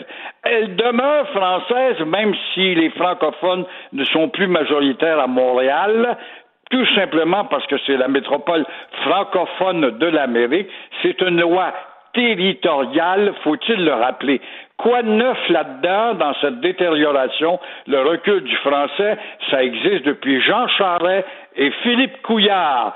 Et as-tu remarqué, là, le piqueur réagit pour dire oui, oui, il y a des maudites limites, la loi 101 a été votée démocratiquement quand même, et euh, on est en train de déchirer l'héritage de Camille Lorrain, pour lequel on a encore un bon souvenir. Alors, avez-vous entendu Dominique Anglade, au nom du bon parti libéral, dire nous aussi, on voudrait la réforme de la loi 101 pour qu'elle soit revigorée? Non, bien sûr, elle parle au nom de ces 30% d'anglo-néo qu'elle veut garder dans son bassin. Et après quoi, elle va vous faire croire, grand public niaiseux, euh, qu'elle représente l'ensemble des Québécois. L'Office, bon, l'Office, ça c'est un autre maudit patente. L'Office est au courant, mais qu'est-ce que, que faisait l'Office depuis qu'elle a pris conscience, depuis Couillard et euh, Jarret elle avait eu ordre de se taire tout simplement et pas, ne pas s'occuper des dossiers linguistiques au nom de la grande prospérité économique qui n'est pas venue pour autant à Montréal. Mm. Alors là, encore une fois, euh, on va voir qu'il va sortir de ça quoi? Il va sortir tout simplement que hier, c'était vrai, avant-hier, c'était vrai, aujourd'hui, c'est vrai, et demain, ce sera toujours à recommencer parce que nous ne sommes que des, des moitiés de morts, des morts vivants à moitié. Nous sommes des mollusques. Regardez, là, je vais vous citer, le, je vais vous euh, citer le nom d'entreprises québécoises créées par des Québécois francophones avec des sites unilingues anglais, entre autres Milestone, Squeeze, The Unscented Company, Bud Shud, Brett, Gold Coast, Misplay, Lightspeed, Live Burn. C'est ça, là, parce qu'on veut pogner aux États-Unis, fait qu'on donne des noms anglais à nos commerces. Et ces morveux-là vont vous dire que si on avait un nom français, on crèverait de faim, d'une part. Et là, ils vont vous dire, oui, mais on va avoir un trademark parce qu'on s'inscrit dans la mondialisation, la mondialisation étant à l'enseigne de la langue anglaise. Il serait grandement temps que le G8, qui décide du sort du capitalisme, lève la main au sein de ces huit pays puis dire nous aussi les Grecs on a une culture millénaire, nous aussi les Portugais on a une culture différente de la maudite mondialisation. Et, de, toute façon, de toute façon, Gilles, le Cirque du Soleil a été un succès planétaire avec un nom français. Ça s'appelait pas The Circus of the Sun. Fait que voilà. Mais on n'en parle pas. Ça, on n'en parle pas, évidemment, puis on est bien content que ce soit passé entre les mains des Américains et des Chinois. Alors, encore une fois, euh, quant à conclure pour cette discussion-là, Qu'est-ce qu'attend Jolin Barrette, un ministre bien sympathique, il n'y a pas de doute, de déposer son projet de loi rafraîchissant la loi 101? C'est bien beau faire ce constat-là qu'on connaît par cœur, mais quand est-ce que va arriver la déposition du projet? Et je te parie qu'on va traîner, puis traîner, puis on va faire un moratoire, puis on va consulter, puis on va avoir des commissions parlementaires, jusqu'à ce qu'arrive la troisième année et demie du règne de Legault, et puis là, on verra ça après les prochaines élections, et c'est ainsi qu'on nous traîne depuis 15 ans. Il faut pas avoir une loi 101, ce qu'il faut, c'est la persuasion. Hein, oui, pour l'instant, ça manque de persuasion. Sans la persuasion. Nous, on est contre la coercition, mais nous aimons beaucoup la persuasion. La persuasion change beaucoup de choses, comme vous le voyez, bande de cadres. Merci, bonne journée, j'ai la demain. Au revoir. Si c'est vrai qu'on aime autant qu'on déteste, Martineau. C'est sûrement l'animateur le plus aimé au Québec. Vous écoutez Martineau. Cube Radio. Alors, nos cousins français boivent malheureusement la tasse à partir du samedi 17 octobre à minuit sur l'ensemble du territoire national euh, en raison de l'aggravation de l'épidémie. Il va avoir un état d'urgence sanitaire et un couvre-feu à partir de 21 h Tout le monde à la maison. C'est euh, le plus gros couvre-feu, en fait, depuis la Deuxième Guerre mondiale. Nous allons parler avec Rachel Binas. Vous la connaissez, on lui parle euh, régulièrement, journaliste indépendante qu'on peut lire dans Marianne, dans l'Express, qu'on peut voir à la télé française aussi. Bonjour Rachel. Bonjour. Est-ce que c'est euh, ce que c'est la fable de La Fontaine? Vous avez euh, chanté tout l'été. Eh bien, euh, enfermez-vous maintenant. Il faut croire. Il faut croire. Euh, en effet, vous l'avez dit, c'est un couvre-feu important qui concerne 20 millions de Français. Euh, ça concerne Paris et l'Île-de-France et également huit métropoles qui seraient particulièrement touchées par l'épidémie, donc de, de, Lyon, Grenoble, Lille, Montpellier, Marseille, etc. Euh, ça prendra effet ce week-end et durant au moins un mois, en effet, il sera très compliqué de circuler euh, entre 21h et 6h, sauf euh, motif professionnel ou urgence. Alors euh, c'est une idée qui, qui, qui avait germé ces dernières semaines dans l'esprit du gouvernement, qui en fait ne veut pas retourner à un confinement mmh. total entre guillemets, en tout cas un confinement euh, similaire à, à ce qui avait été vécu au mois de mars-avril, mais qui n'est pas euh, extrêmement compris, on va dire, par euh, par bon nombre de Français. Là, est-ce que les bars sont ouverts, les restaurants, les cinémas? Sont ouverts, les salles de spectacle? Non, non. alors les, les bars, non. Euh, les restaurants, oui. Euh, les salles de spectacle, un certain nombre. Cinéma également.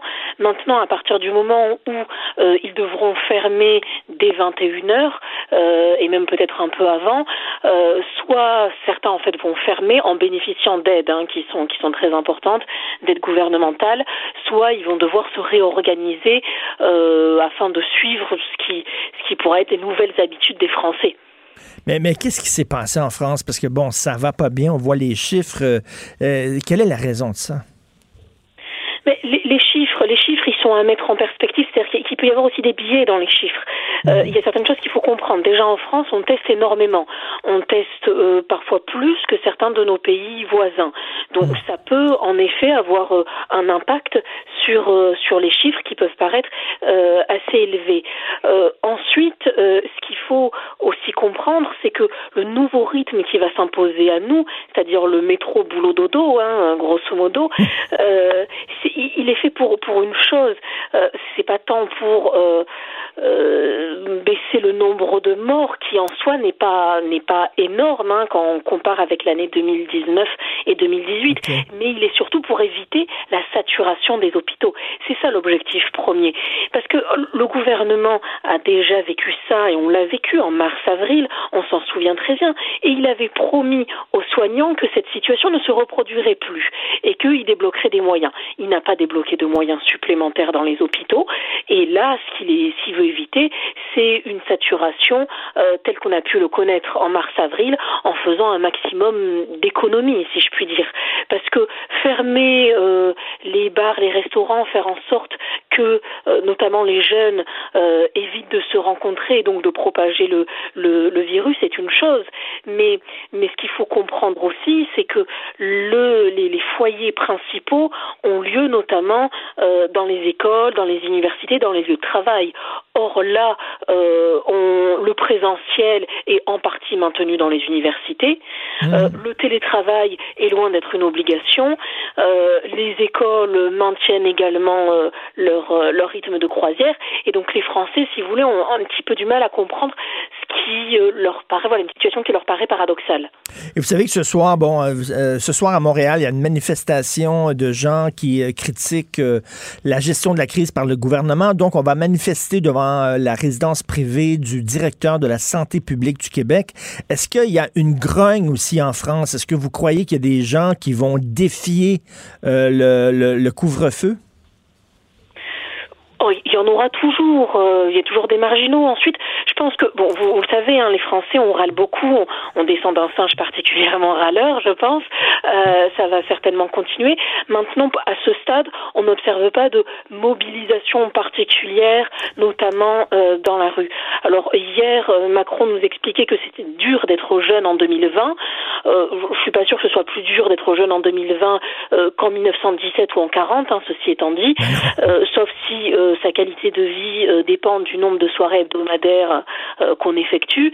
Euh, maintenant, c'est certain qu'on ne pourra pas continuer à mettre en place des règles extrêmement drastiques dans certains domaines et continuer, alors pas en relâchement, mais, continuer de rester, aveugle, de faire preuve de cécité face à certaines questions qui sont la question des transports en commun, notamment en Ile-de-France, ou, du télétravail, ou du, du distanciel présentiel à l'université. Est-ce que là, vous, il y a des gens qui disent, ben là, on peut pas vivre comme ça constamment parce qu'on attend le vaccin, là, en attendant Godot. Mais peut-être que le vaccin n'arrivera que dans deux ans, je sais pas, moi, dans trois ans, on sait pas. Euh, donc, est-ce qu'on on peut pas vivre comme ça pendant tout ce temps-là? Est-ce qu'il y a des gens qui disent, ben, il va peut-être euh, falloir faire comme la Suède et confronter le virus? De plus en plus, certains parlent ensuite de génération sacrifiée ou expliquent qu'il y a une disproportion entre les mesures prises et la situation réelle. En fait, la difficulté dans, dans ce qu'on vit, dans ce que nous on vit, dans ce que vous, vous vivez aussi, hein, euh, de manière générale, de manière mondiale, c'est que en réalité, il y a une peur qui repose sur la contamination et, et cette contamination, elle repose elle-même sur la culpabilité. Les- maladies auto-immunes, si vous voulez, elles nous échappent totalement. Or, le Covid nous renvoie à notre propre responsabilité, réelle ou supposée. Et si vous voulez, c'est cette culpabilité qui fait souffrir, parce qu'on se dit à chaque fois, on aurait pu l'éviter. Euh, do- donc là, c'est vraiment la difficulté de, de, ce virus qui nous met dans une situation assez euh, assez difficile, euh, désagréable, et encore plus quand ben, forcément certaines de nos libertés se retrouvent se retrouvent amoindries.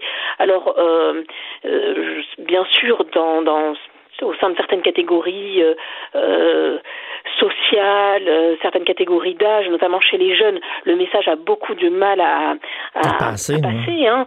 Et si vous voulez, on, on observe aussi, parce que parce que c'est de ça qu'il s'agit, que que comme disait voilà Pascal, tout le malheur des hommes vient d'une seule chose, de ne pas savoir demeurer au repos dans une chambre. Oui. Et avec les, les, les décisions qui ont été annoncées hier, euh, ça n'a jamais été aussi vrai quelque part. Donc la question c'est oui, c'est jusqu'où euh, on va aller, euh, jusqu'où les mesures vont pouvoir accompagner les restaurateurs et le monde culturel qui est particulièrement aidé en France, hein, quoi qu'on en pense. Mais en effet, si le vaccin arrive d'ici un an ou deux ans, est-ce que on pourra continuer de vivre à ce rythme-là euh, de fermeture, ouverture et euh, de bouleversement des habitudes? Est-ce que les amendes sont salées si jamais vous vous faites prendre euh, à l'extérieur après 21 heures? Euh, elles- elles n'ont pas changé, donc on est à, en France 135 euros. euh, 135 euros d'amende et je crois 1500 euros en cas de récidive.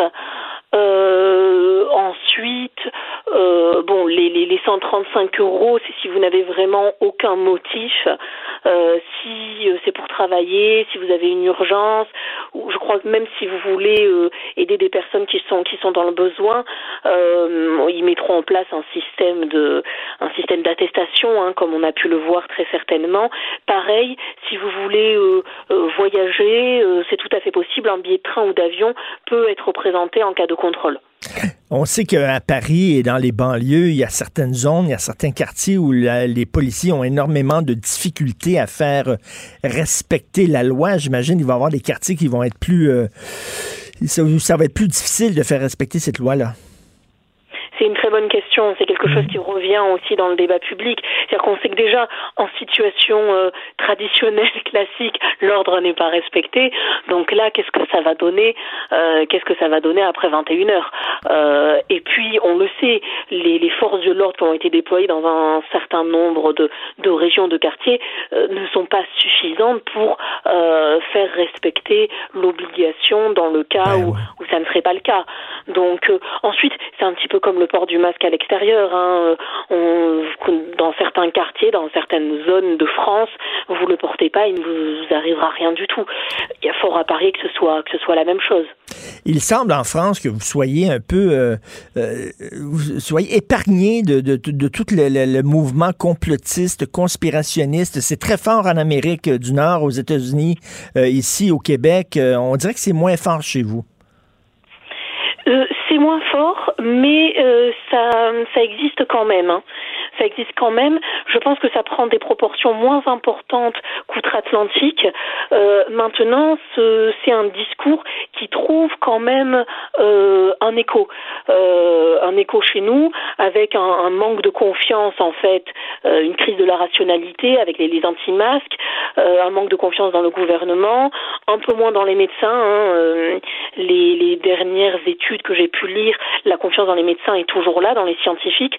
Maintenant en effet, on observe cette, cette espèce de crise qui, qui peut entre, qui peut être euh, être expliquée, hein, pas justifiée bien sûr, mais qui peut être expliquée. C'est-à-dire que le, le, monde scientifique n'arrive pas pour le moment à nous trouver une réponse euh, que l'on peut juger satisfaisante. Mmh. Et si vous voulez, quand, quand mmh. Descartes, grosso modo, ne répond pas à nos à nos à nos besoins, euh, eh ben, et n'arrive pas à nous sauver, si je puis dire, on a tendance à se tourner vers des croyances primitives, mmh. archaïques, bien plus anciennes bien plus ancrées en nous, et euh, qu'à cette espèce de rationalité qui est, qui est, quelque part assez neuve. Et donc voilà, on a on a des discours complotistes euh, qui peuvent qui peuvent émerger. Très vrai. Et euh, sur une note beaucoup plus légère, euh, Rachel, euh, il y a une nouvelle série sur Netflix qui s'intitule Emily in Paris.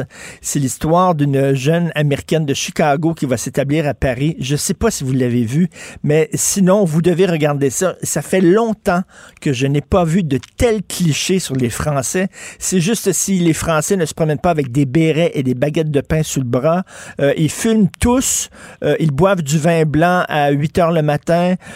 Il y, a, y, a, des crottes de chiens partout euh, dans la rue. Euh, ils ne travaillent pas avant 10h30 parce qu'ils sont extrêmement paresseux. Ils ne prennent pas leur douche. Euh, c'est hallucinant. C'est un festival de clichés. Vous devez regarder ça. On, on s'en reparlera, Rachel. Est-ce que vous n'avez entendu parler de Emily Paris? J'en ai entendu parler. J'en ai entendu parler. Je ne l'ai pas regardé. Je ne voulais pas perdre du temps de vie, si je puis dire. Mais je suis peut-être passée à côté de quelque chose. oui, oui, on, on, en entend beaucoup parler. ensuite, Ensuite, bon, est-ce qu'on peut reprocher aux gens de ne pas s'intéresser à nos territoires les plus abîmés Je ne sais pas. Mais en effet, je pense qu'on est loin du documentaire et même de de, de la, la, la, fiction euh, en lien avec euh, avec la réalité tant mieux si certaines personnes arrivent à vivre aussi déconnectées du réel, hein, ça dit en passant. Oui, oui, oui, tout à fait. C'est un luxe. Oui, c'est un luxe. Vous avez tout à fait raison. C'est euh, Harlequin euh, des années 80 euh, en 2020. Merci beaucoup et bon courage, Rachel, pour passer à travers Merci ça. À Merci, Rachel Binas. Martino, même avec un masque, c'est impossible de le filtrer. Vous écoutez Martino. Cube Radio. Le, le, commentaire de Steve Fortin, des positions pas comme les autres. Mon cher Steve, il faut que je te parle de ta vie personnelle en début. Oui. OK, j'ai vu une photo que tu as mise sur Facebook qui m'a très touché. Euh, tu as ta fille de 10 ans dans tes bras. Ben, euh, je pense qu'elle avait pas 10 ans à l'époque parce qu'elle vient d'avoir. Elle avait deux ans, non, non. C'est ça, elle avait deux ans, elle était tout petite, mais une très belle photo. Et tu dis à quel point, bon, elle vient d'avoir 10 ans, à quel point ça passe vite et à quel point tu es heureux d'être un père. Écoute, je vais te dire, ça passe tellement vite. J'ai une fille de 24, une fille de 21 ans. Tu te clignes des yeux, mon gars, là, puis ils sont soudainement ados, puis tu te demandes les clés du char. Euh, T'aimes ça être père, c'est ça, t'es écrit sur la joie d'être père. Oui, mais j'ajoute aussi que c'est long des petits bouts, puis euh, fais pas partie de, tu sais, de, plus sérieusement, Richard, je fais pas partie de ceux euh, qui ont eu la, la, la paternité 100% heureuse. Okay. Puis un jour, je vais revenir là-dessus parce que c'est encore trop dur pour moi de parler de ça. Mais euh, un jour, euh, il y a une journée par, par année où, où c'est la, la, la, journée de prévention du suicide, puis je reviens là-dessus. Je reviens sur le cas de certains de mes amis qui ont mon âge et qui ont vécu la paternité très, très difficilement. Euh, puis on n'en parle jamais assez de la détresse des pères. Et, et c'est une cause, moi, qui me tient à cœur. Heureusement, moi, j'ai été, j'ai été chanceuse et ça n'a pas été quelque chose de bien grave, mais il a fallu que je m'adapte. J'ai beaucoup appris sur moi. Mais la paternité, c'est pas toujours rose. Puis il faut il faut en parler de ça. Puis euh, Moi, je suis chanceux de bord en bord. J'ai une femme extraordinaire. Mes enfants sont en santé. J'ai des filles extraordinaires. Ils n'ont pas de problème à l'école. Tout ça, tu sais, moi, je, suis chanceux, là. Je suis mais mais bon c'est bon, c'est bon que tu dises ça parce que, tu sais, quand on parle des enfants, c'est tout le temps rose, c'est tout le temps magnifique, c'est tout le temps beau. Euh, autant pour les pères que les mères, c'est tough des fois avoir des enfants. Il y a des périodes qui sont difficiles en Christie. C'est pas rien qu'un cadeau tous les jours, là. Non, non, non. Puis, euh, mais là, au- là aujourd'hui, puis tu sais, je regarde, c'est, c'est, tu sais, c'est des, c'est comme des, des, des morceaux là. Tu sais, là, t'as, t'as la paternité au début. Ben, je veux dire, tu sais, les, les enfants sont beaucoup accrochés à la mère, mais le père est important quand même. Il est toujours important. Mais tu sais, c'est, c'est, c'est ça. Puis là, on entre dans quelque chose de différent. Tu sais, moi, je regarde ça, puis je vois ça comme des espèces de, de, de segments de, de paternité. Tu sais, puis euh, c'est très, très important. Mais en tout cas, je, je reviendrai là-dessus à un moment donné. Mais ça Ouais.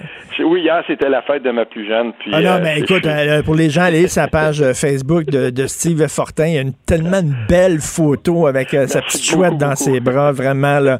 Profites-en bien parce que je te dis, ça passe vite. Tu veux Oui. nous parler de la génération woke? Ah, écoute.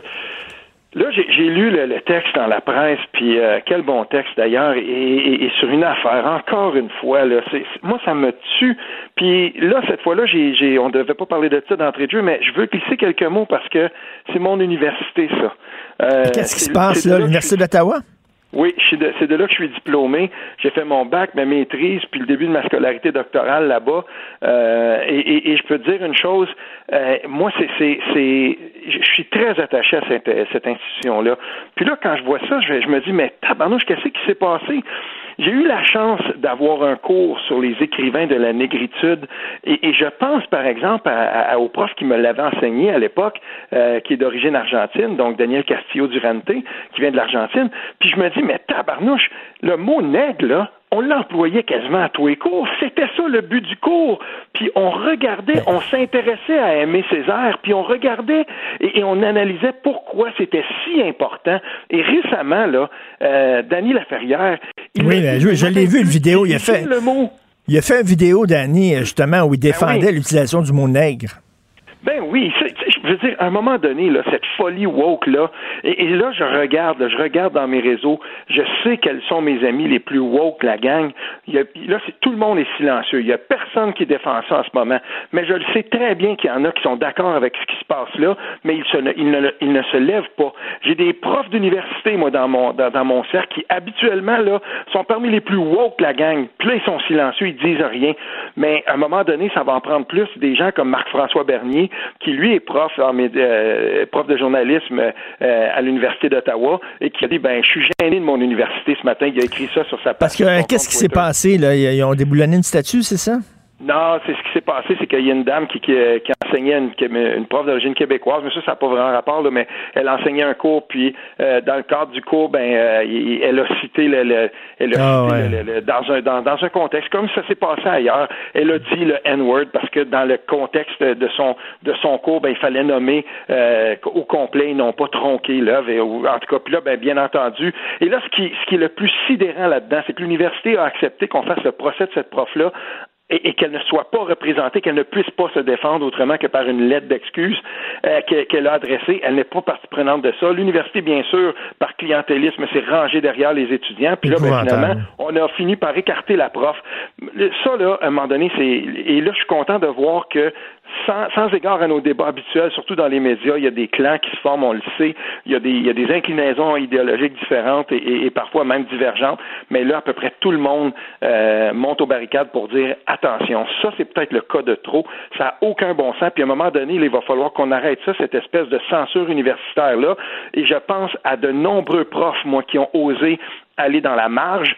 Et n'eût été d'un des profs, euh, d'un prof moi, qui, a, qui a tout changé pour moi, c'est un éditeur aussi, les éditions Le Nordir, c'était lui, Robert Hiergeau de son nom, euh, et, et il est décédé aujourd'hui. Mais euh, je veux dire une chose, si ça n'avait pas été d'un gars comme lui qui, à un moment donné, euh, m'a guidé pour que je puisse faire des études euh, jusqu'à pas mal plus loin que ce que j'aurais jamais pensé, mais c'est justement parce qu'il avait saisi ça. Tu travailles pas sur Denis Vanier, comme je l'ai fait pendant des années, sur la, la, la, la contre-culture complète et totale sans être capable de déborder du cadre. Puis là, maintenant, j'ai l'impression que je, ne pourrais même pas faire ça à l'université en ce moment. Je ne sais pas si on me permettrait de travailler euh, euh, tant en dehors du cadre que ce que j'ai fait avec Denis Vanier. Mais ça n'a pas de bon sens. si tu ne peux pas débattre à l'université, Christy, où c'est que tu vas pouvoir débattre? Ça n'a pas de sens. C'est une religion, cette affaire-là. là ben oui, puis ce qui est, ce qui est le plus inquiétant, c'est que euh, je vois Bernard Dréville ce matin qui lance un appel sur son fil Twitter euh, au, euh, au, recteur de l'Université d'Ottawa, Frémont, qui est au comité au doigt de la personne, il me semble avant en tout cas. Mais tu sais, il, lance un appel directement, mais que faites-vous? Qu'est-ce qui se passe? Levez-vous. Mais c'est là qu'on va voir que si les, les, les, les, plus les plus écervelés, là, les, les fêlés du bocal woke, là, si c'est eux qui prennent contrôle de l'université, ben je vais te dire une chose, moi, j'ai vraiment peur euh, de, de, pour, pour l'avenir de mes, ben de mes propres enfants. J'espère qu'ils vont qu'elles vont aller à l'université. Mais est-ce que je veux qu'elles aillent à l'université dans un dans un contexte où l'université a tellement changé qu'elle est devenue l'apanage des seuls militants les plus écervelés de la gang et qu'on a imposé une idéologie complète. Euh, euh, écoute, non, moi ça ça ça, ça marcherait pas là. Non, non, il faut protéger nos universités et j'espère qu'on qu'on réfléchit à ça. Je, je moi j'avais eu vent qu'à la CAQ, on était en train de, de, de sur un projet de loi pour euh, euh, protéger la liberté d'expression sur les campus, un peu comme ils ont fait en Ontario. Je ne sais pas où c'est rendu euh, là-dessus, mais j'ai mhm. très hâte d'avoir une nouvelle de ça. D'ailleurs, parlant de la CAQ, tu dis que la CAQ est en train de faire du repêchage auprès du PQ. Ça, c'est intéressant. Parle-moi de ça. Écoute, euh, oui. Euh, fait que euh, Paul Saint-Pierre Plamondon est élu vendredi soir. Vendredi soir, moi, depuis jeudi, je suis déjà j'étais sorti du bois pour qu'on fasse notre chronique vendredi, mais à part ça, moi j'étais déjà pas mal tu sais, je pas j'étais pas réactif, mais pas pas en tout. Fait que samedi matin, je prends connaissance de mes de, de mes courriels, je regarde tout ça, tu sais, puis tard samedi matin. puis là, ben je, je m'aperçois, ah ok, tu sais, je commence à regarder ça. Puis c'est drôle, dans l'eau, il y a, quelqu'un à la CAC, euh, un ami, euh, je, vais, je vais le dire comme ça, qui, euh, qui me lance un, genre de défi puis tout ça, puis il me dit ben écoute, PSPP, tout ça, puis je veux pas comme trop dire, mais il, me dit je, te gage là, puis il me fait la prédiction qu'il va en avoir un ou deux qui vont passer à CAC, qui vont certainement pas suivre PSPP. Et dans les jours qui suivent, ben là, je vois ça débouler. Euh, tu sais, Antoine Robitaille, il est bon là, dans, dans, dans sais, quand il fait des entrevues avec les, les, politiciens, puis son entrevue, euh, je l'ai réécouté quelques fois encore ce matin avec Sylvain Roy. Je veux dire, quand il, quand il questionne, c'est son rôle à Antoine de le faire, quand il questionne, est-ce que tu est-ce que tu vas être encore au PQ, est-ce que tu vas continuer tout ça? Puis à un moment donné, quand il commence sa réponse par pour le moment, et là, pour le moment, tu sais, euh, Antoine répond, tu sais, puis je veux dire, ça là, c'est pas passé inaperçu, même auprès des gens euh, et des officiers qui sont au PQ. Ben voyons, puis Lorraine Richard dans Duplessis, je veux dire, elle était visée il y a longtemps déjà. François Legault rêve de la recruter, mais Lorraine Richard, là, quand on regarde les résultats dans Duplessis, ce comté-là est PQ depuis 1976. Mais d'élection en élection, la marge de victoire de Lorraine Richard s'est toujours euh, amenuisée. Puis elle a déjà été aussi contestée. Ça, c'est le, comté de, de, de sais, c'est un comté très, très euh, industriel et tout ça euh, en région. Elle a déjà été contestée, là, elle. Puis, je veux dire, ses, marges n'augmentent pas. Si elle n'est pas au PQ, cette personne-là, elle n'est pas élue. Puis, je veux dire, le PQ, c'est une institution dans ce comté-là. En même temps, là, quand je vois ça, parce que c'est vraiment là, euh, Bonaventure et Duplessis qui sont visés par la CAQ. Euh, quoi, il y a des péquistes, il y, y, a des péquistes qui sont pas contents de l'élection de PSPP? Ben, c'est sûr et certain, c'est comme ça dans toutes les courses, hmm. ok? Euh, C'était comme ça aussi quand euh, quand Dominique Anglade au Parti libéral a été euh, a été couronné. Il y a plusieurs personnes qui, premièrement, il y en a plusieurs qui étaient déçus qu'elle soit couronnée. On aurait voulu une course, on aurait voulu que ce soit vraiment des, qu'il y ait des débats et tout ça, il n'y en a pas eu. Deuxièmement, euh, Dominique Anglade, c'est une caquiste. Pour, pour bien des libéraux, c'est une caquiste transfuge qui est arrivée là. On aurait aimé que quelqu'un, par exemple, j'en ai déjà parlé avec toi, le député de euh, que, que, lui, que, que, lui se présente, qu'il soit là, André Fortin n'y est pas allé. Et, et ça n'a pas fait que des heureux, mais au final, euh, je veux dire, l'écrasante majorité des gens se sont ralliés. Mais au Parti québécois, on a une culture différente. Il y a une chose que Sylvain euh, Roy disait dans son entrevue avec Antoine Robitaille, c'est qu'il était indépendant d'esprit. Et, là-dessus, euh, moi, je suis assez, je suis assez sympathique à ça. Et, si, euh, si Sylvain, euh, si Sylvain Roy il dit, ben écoute, moi là, euh, je vais attendre, je veux voir, est-ce que je veux vraiment être, dirigé par PSPP Puis on fait la critique, on dit c'est un urbain, est-ce qu'il va vraiment passer en région? Ben c'est parce que à un moment donné, il faut comprendre une chose. Euh, le, prochain chef, il doit être capable de faire le pont entre les deux. Puis il y a ben des racines en région aussi, pas Saint-Pierre Plamondon. Faut pas l'oublier, là. Ben oui, puis là, à un moment donné, euh, tu sais, si c'est un gars des régions, on va dire est-ce qu'il va est-ce qu'il va passer en ville et tout ça, là? À un moment donné, il faut. Mais je l'ai trouvé très, très, très nerveux dans son discours d'acceptation. Vraiment, là. Son, discours, là, il était hyper nerveux. Oui, mais si on le comprendra. Mais en général, en tout cas, moi, ce qu'on me dit du, du, du PQ, puis j'ai parlé à différentes personnes qui étaient euh, avec d'autres, euh, qui, qui, avaient, qui s'étaient rangés derrière d'autres chefs. Ce qu'on a aimé, par contre, c'est son aplomb, c'est euh, la façon dont il répond. Par exemple, depuis quelques jours, on l'invite en entrevue. On savait que dans certains médias, il y aurait des gens qui seraient plutôt antipathiques à sa cause, et, et, il est là, il est frondeur. Puis quand on le reprend sur le racisme systémique, il répond. Puis quand il trouve qu'une question, ben, elle aurait été elle, est posée peut-être d'une manière un petit peu plus euh, scindante là, euh, envers lui parce qu'il est péquiste. Il n'aura pas peur de ça. Puis il va foncer. Mais le, problème dans tout ça, c'est qu'il ne faut pas écarter non plus qu'il y a au PQ des gens qui soient peut-être plus de l'école de Benoît Charette en, 2000, en 2011. On se souvient sous Pauline, ben, c'est sous Pauline Marois, si je me souviens bien, euh, quand Jean-Martin Hossan, tout ça, Lisette Lapointe, un paquet de monde avait démissionné. Il y en avait qui avaient démissionné. La plupart avaient démissionné parce qu'ils trouvaient que Pauline Marois n'était pas assez affirmée pour, pour, euh, pour aller vers l'indépendance, pour défendre l'indépendance. Benoît Charette, c'était l'inverse. Lui trouvait qu'on allait trop vite vers l'indépendance. Donc en 2011, il est allé vers la CAQ. Est-ce que ça se peut que des députés au PQ en ce moment euh, soient plutôt de l'école de pensée de Benoît Charette? C'est pas impossible. Peut-être qu'il y en a là-dedans qui seront pas nécessairement très à l'aise qu'on fasse tout vers l'indépendance, puis qui pensent que s'ils défendent ça hmm. dans leur comté, ils s'en vont casse-pipe. Ça se peut, ça aussi.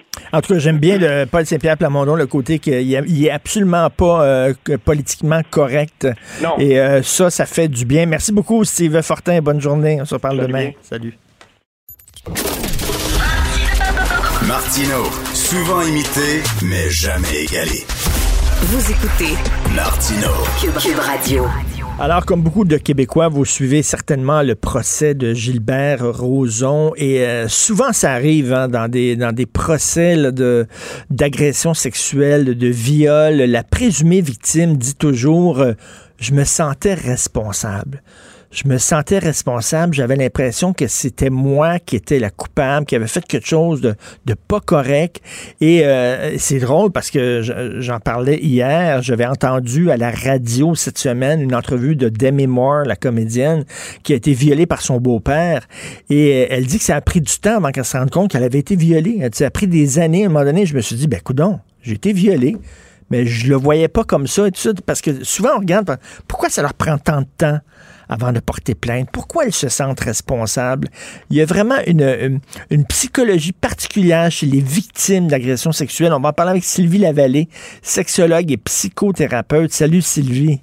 Bonjour Richard. Ça arrive souvent. Hein. Demi Moore disait, écoute, je me sentais tellement responsable, j'ai pas porté plainte parce que je trouvais que c'était c'était de ma faute. Puis quand tu regardes ça de l'extérieur, tu te dis, ben voyons donc, pourquoi tu te sens coupable? Tu as été, as été agressé parce qu'on associe tellement la, sexualité au plaisir, au jeu, à la complicité, qu'on se dit, ben c'est sûr qu'elle va se rendre compte qu'elle n'est pas dans ce dans ce décor-là ou dans cette ambiance-là. Quand ça commence à être, euh, tu sais, non consentant, là, euh, le consentement, il y a un aspect, oui, il est libre, éclairé, mais il est surtout enthousiaste. Et un consentement enthousiaste, c'est je suis heureux d'être content d'être là. Hein? Ça fait mon affaire d'être là, puis je voudrais pas être à nulle part ailleurs. Alors, quand cet aspect-là n'est pas là du tout, c'est là que c'est confondant. Il se passe quelque chose où on est bousculé, où c'est peut-être pas vraiment la direction qu'on avait, qu'on voulait, euh, puis ça déborde, puis euh, on sent qu'on n'est pas en mesure de d'arrêter quelque chose. Avec les victimes vont reconnaître à un moment donné qu'en cours de parcours, là, elles ont figé ou oh là, j'ai pas ça, je suis pas en mesure de je peux pas partir. Oh, puis il y en a même qui m'ont dit si je me défends, ça risque de tourner encore plus mal pour moi.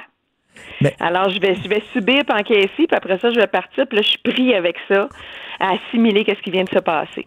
Et c'est ça, ils se sentent coupables en disant, ben là, est-ce que j'ai envoyé un message euh, que je, je- je- de- comme quoi j'étais disponible? Mais cela dit, cela dit, Sylvie, là, il y a des gars qui disent, ouais, mais là, est-ce qu'il va falloir que je demande un, un- un oui verbal à chaque move que je fais? Entre toi puis moi, Sylvie, là, tu le sais si la fille, elle veut ou elle veut pas. Christy, si elle se braque, si elle est raide, si comme, euh, tu sais, voyons donc, tu le sens. Oh mon Dieu, si tu savais, Richard, j'entends juste dans des couples où. euh, Petit problème de téléphone, on a, ça coupe, ça coupe, euh, je sais pas euh, trop quoi, petit problème de transmission. Euh, mais c'est vrai, les gars, là, ils disent, oui, mais là, il va-tu falloir que je l'embrasse? Est-ce que je peux t'embrasser? Oui. Est-ce que je peux te toucher les seins? Oui. Est-ce que je peux te toucher les cuisses? Les cuisses? Oui. Mais non. Tu le sens quand la fille, elle veut, puis elle veut pas, là, dans son non-verbal. Et là, je reviens pas sur l'histoire en particulier de Gilbert Rozon parce que c'est en procès. Hein, c'est un présumé innocent. Elle est présumée victime. Il faut toujours euh, utiliser euh, le conditionnel. On ne sait pas ce qui s'est passé. On va voir le jugement. Euh, en attendant, Gilbert Rozon, d'ici là, est présumé innocent. Mais reste qu'on entend souvent ça des présumées victimes d'agressions sexuelles. Je me sens coupable, c'est moi. Nathalie Simard, la même affaire. J'ai déjà interviewé Nathalie Simard, puis euh, coudon, elle était très jeune quand elle s'est fait agresser par Guy Cloutier, et elle se sentait coupable alors qu'elle n'avait strictement rien à se reprocher. Et c'est toujours le même pattern. Et là, c'est pour ça qu'il n'en parle pas pendant longtemps. Et à un moment donné, il allume en disant, ben là, je, je me suis fait agresser, je vais porter plainte. Et c'est très difficile de prouver ces cas d'agression-là parce que c'est toujours euh, entre deux adultes derrière porte close. Il n'y a pas de, a pas de témoins. Alors, il faut toujours s'en remettre à la tierce personne, c'est-à-dire est-ce que la présumée victime parle à une de ses amies, est-ce que c'est confié à une de ses amies, de ses le soir-là, et là, peut-être que ça peut, euh, ça peut euh, être considéré comme une preuve. Mais oui, Sylvie, on le sent, là, quand une fille, là, ça ne tente pas, son nom verbal est là, là. Ben, ce que je te disais, Richard, c'est que même au sein des couples de conjugales, quand ça, Ah, petit problème de transmission, je pense qu'il va falloir... coitus interrompus, tiens. On avait du fun, on était dedans, mais il faut s'arrêter, coitus interrompus. On s'en va tout de suite euh, à la pause. Martineau, il n'y a pas le temps pour la controverse. Il a jamais coulé l'eau sous les ponts. C'est lui qui la verse. Vous écoutez Martineau. Cube, Cube Radio. Le, le commentaire de Emmanuel Latraverse. Des analyses politiques pas comme les autres. Emmanuel, faut-il sauver l'Halloween? Pour toi, c'est un, c'est pas rien qu'une anecdote, c'est pas banal comme question. Non, je pense que c'est pas banal. On en, on en parle beaucoup là, depuis que la directrice de la santé publique à Ottawa a dit qu'il fallait pas nécessairement l'annuler. Et là, euh, euh, le, le débat déchire le Québec là, et le Canada parce que c'est vraiment à peu près 50-50 entre ceux qui pensent qu'il faut annuler l'Halloween ou pas. Et je suis certaine que c'est une des premières questions, je te le promets, qui va être posée à M. Legault lors de son point de presse à 13 heures aujourd'hui.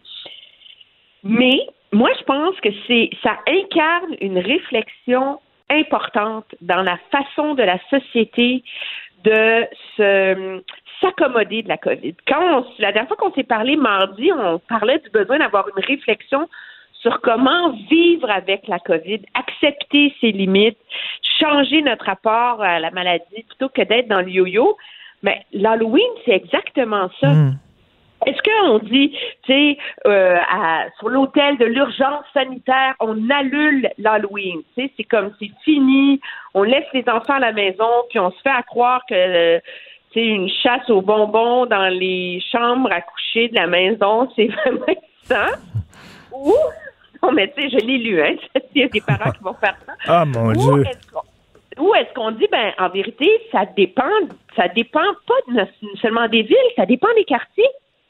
Je veux dire, dans un quartier où il y a zéro circulation, des grands trottoirs, euh, plein de places, des maisons unifamiliales, là, il n'y a personne qui va me faire à croire que c'est un danger de faire l'Halloween, là. Les enfants, ils passent avec leurs parents, les gens font attention, on donne les bonbons dehors. Ben oui. Tu sais, ben, de toute façon, l'Halloween, la l'Halloween, là. Montana, dans le plateau, je suis pas sûre, tu sais. Mais l'Halloween, t'étais masqué, là. Les enfants portent des masques, puis la personne qui donne des bonbons, t'as rien qu'à à mettre des gants, puis à mettre un masque, puis tu donnes des bonbons, puis ça vient de finir. Je vois pas où est le problème. Ben moi, en tout cas, ça, ça me ça me ça me surprend, puis je pense que ça doit aussi soulever un débat sur est-ce qu'il y a des quartiers où on devrait plutôt organiser pour les enfants du quartier une chasse au trésor dans le parc ou euh, tu sais ça ça exige un accommodement. Mais est-ce que vraiment faut annuler l'Halloween? Moi, je pense que c'est exactement symptomatique de cette espèce de réflexe du tout ou rien qu'on a face euh, à la COVID, alors qu'objectivement, on est pris avec, là. Pour, moi, je pense un an, c'est mon opinion. D'après ce que j'entends sur la disponibilité des vaccins à grande échelle, là, on s'entend, pour le monde comme toi et moi et le Ouais. reste de la population. Alors, on va pas on va pas. euh, il faut trouver des alternatives à nos rapports sociaux. On n'est pas pour vivre toute notre vie barricadée, Ben non. sans, euh, sans aucun rapport social. Alors, pense, moi, je suis absolument pas une apôtre de dire l'Halloween sans restriction, le free for all, etc. C'est pas ça l'enjeu. Mais je pense qu'il faut avoir une réflexion sur comment le faire intelligemment et de manière prudente. Est-ce que c'est possible? Est-ce qu'on peut, est-ce qu'on peut s'en remettre à la bonne volonté des gens quand tu regardes ce qui se passe? Quand Ben, tu- il y a plein de choses dans la vie sur laquelle on s'en met à la bonne volonté des gens. Je veux dire, à un moment donné, moi, je pense que les parents les plus inquiets le feront pas. Il y a des enfants pour qui c'est plus important que Noël, Halloween. Euh, c'est une façon de casser la monotonie de l'automne aussi, on s'entend. Oui. Euh, moi, je dis pas que c'est absolument urgent de sauver l'Halloween à tout prix, mais je ne suis absolument pas d'accord avec l'idée qu'il faut absolument l'annuler. Il y a plein de façons de rendre l'Halloween sécuritaire. Je te donne un exemple. Dans mon quartier, on était des mamans, puis on parlait, puis il y en a une qui expliquait qu'entre les arbres des deux maisons, ces deux maisons qui ont des terrains mitoyens, ils allaient accrocher une corde à linge, puis suspendre avec des pinces des sacs de bonbons déjà préparés. c'est drôle, ça. Les mamans allaient se déguiser en sorcières de chaque côté. Ben, il faut un- faire preuve, c'est ça, d'imagination, parce qu'écoute, mon fils de 12 ans, là, quand il a dit que peut-être, il a entendu ça à la télévision, peut-être il n'y aurait pas d'Halloween, écoute, il capotait, là, mais vraiment, là, tu sais, il dit, ah, regarde, attends une minute, là, je- mes amis peuvent pas venir coucher à la maison, euh, euh, je peux pas aller voir, il n'y a plus de sport, puis là, en plus, vous me dites qu'il n'y aura pas d'Halloween, Christy, il était quasiment dépressif, là. Ça n'a pas de non, sens, mais moi, c'est la même chose à la maison. Là. Moi, je, je veux dire, ça fait depuis le mois de septembre que j'ai dit à ma fille, je te promets, maman va trouver une façon de faire l'Halloween. Sais, ils se préparent pour leur costume. Mon fils est un fan de manga. Puis là, il y a un personnage de manga japonais. Puis là, il veut aller chercher des costumes qui ressemblent. Puis tu sais, ils préparent ça longtemps à l'avance. Puis on leur dit non, il n'y aura pas d'Halloween. Comme tu dis, c'est un symbole. Ça veut dire, on, peut, on a-tu le droit à un semblant de vie ordinaire? Oui, puis, mais en même temps, si on la veut, si on le veut, ce semblant de vie ordinaire, il faut apprendre à vivre avec certaines contraintes. Et je pense que c'est dans ce sens-là que c'est, il est intéressant ce débat-là autour de, de, de l'Halloween. Puis le même débat va avoir lieu autour de Noël. On s'entend là, hein? Mais commençons par survivre à l'Halloween. Oui. là? Euh, les, les réflexes moi, je pense que c'est cette espèce de, de dogmatisme, de tout interdire, de ne rien faire, qui fait en sorte qu'en bout de ligne, les gens dérapent et les gens n'écoutent plus, là. Et, et c'est et c'est ce qui va. Là, on a demandé un 28 jours aux Québécois. Les gens, on, on va voir si ça marche, là, parce que finalement, on s'est rendu compte que ça allait pas si bien que ça. C'est juste qu'on avait oublié des cas quelque part dans un fax. Ben oui. Mais euh, mais c'est c'est vraiment et je pense que pour la société, c'est une réflexion qu'il faut avoir parce que c'est vraiment important objectivement d'apprendre à vivre avec les contraintes de ce virus-là, mais pour pouvoir continuer à vivre. Exactement. Je, je, je, je parlais en début d'émission d'un texte de Bernard-Henri Lévy, le philosophe français que j'ai lu dans Le Point, et qui disait, on nous dit d'écouter les experts, écouter les experts. Et je veux bien, oui, il y a des experts dans le milieu de la santé, mais il y a aussi des experts dans le milieu de, de la psychologie, il y a aussi des experts dans le milieu de l'économie. Ce sont des experts qu'il faut aussi écouter. Oui, c'est, mais c'est, ça force la société à faire des choix. On n'est plus dans le noir ou blanc, là. Non. On n'est plus dans Non. le ouvert-fermé et, euh, et il va falloir accepter, trouver une façon de vivre avec cette zone grise-là pendant longtemps et, euh, et ça, ça va exiger beaucoup de doigté de la part des gouvernements pour réussir à naviguer ça. Mais moi, je crois qu'ils n'ont pas le choix. Euh, ils n'ont pas le choix pour le bien-être mental des gens, pour euh, le bien-être euh, psychologique, affectif et pour l'économie. Donc, ce sont tous ces facteurs-là qui sont interreliés. Euh, et de la même façon qu'il faut trouver un compromis ou une façon intelligente de faire l'Halloween, mais la même question se pose pour les autres secteurs euh, de nos vies, de notre économie euh, à terme. Là. Écoute, euh, je, je- je- je t'en parlais, là, mais tu sais, ma mère demeure dans une résidence pour personnes âgées. Il y a une salle commune où habituellement, tous les soirs, les personnes allaient jouer aux cartes, puis allaient jouer au bingo, puis tout ça. Là, et la salle commune est fermée depuis des mois. Euh, ils, ils sont chacun dans leur petit appartement, puis ils, ils font des casse-têtes. Ça n'a aucun Christy de bon sens. Non, non, Ça n'a pas de sens. totale.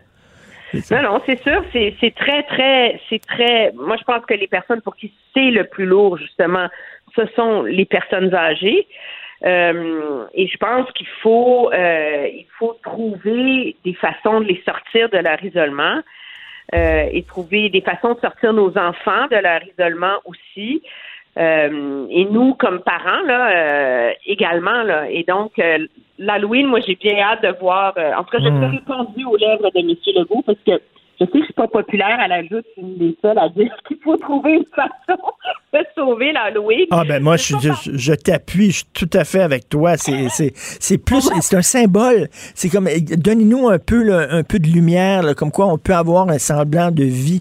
Et écoute, euh, Emmanuel, toi qui, qui parles souvent là, dans ton balado, tu rencontres des politiciens, tu nous, tu nous fais connaître la personne derrière, euh, derrière la personnalité publique. Euh, comment tu réagis de savoir que ce soir, il y a des gens qui veulent aller manifester devant la résidence privée de M. Arruda? Je trouve ça horrible. C'est- C'est tellement déplacé, là.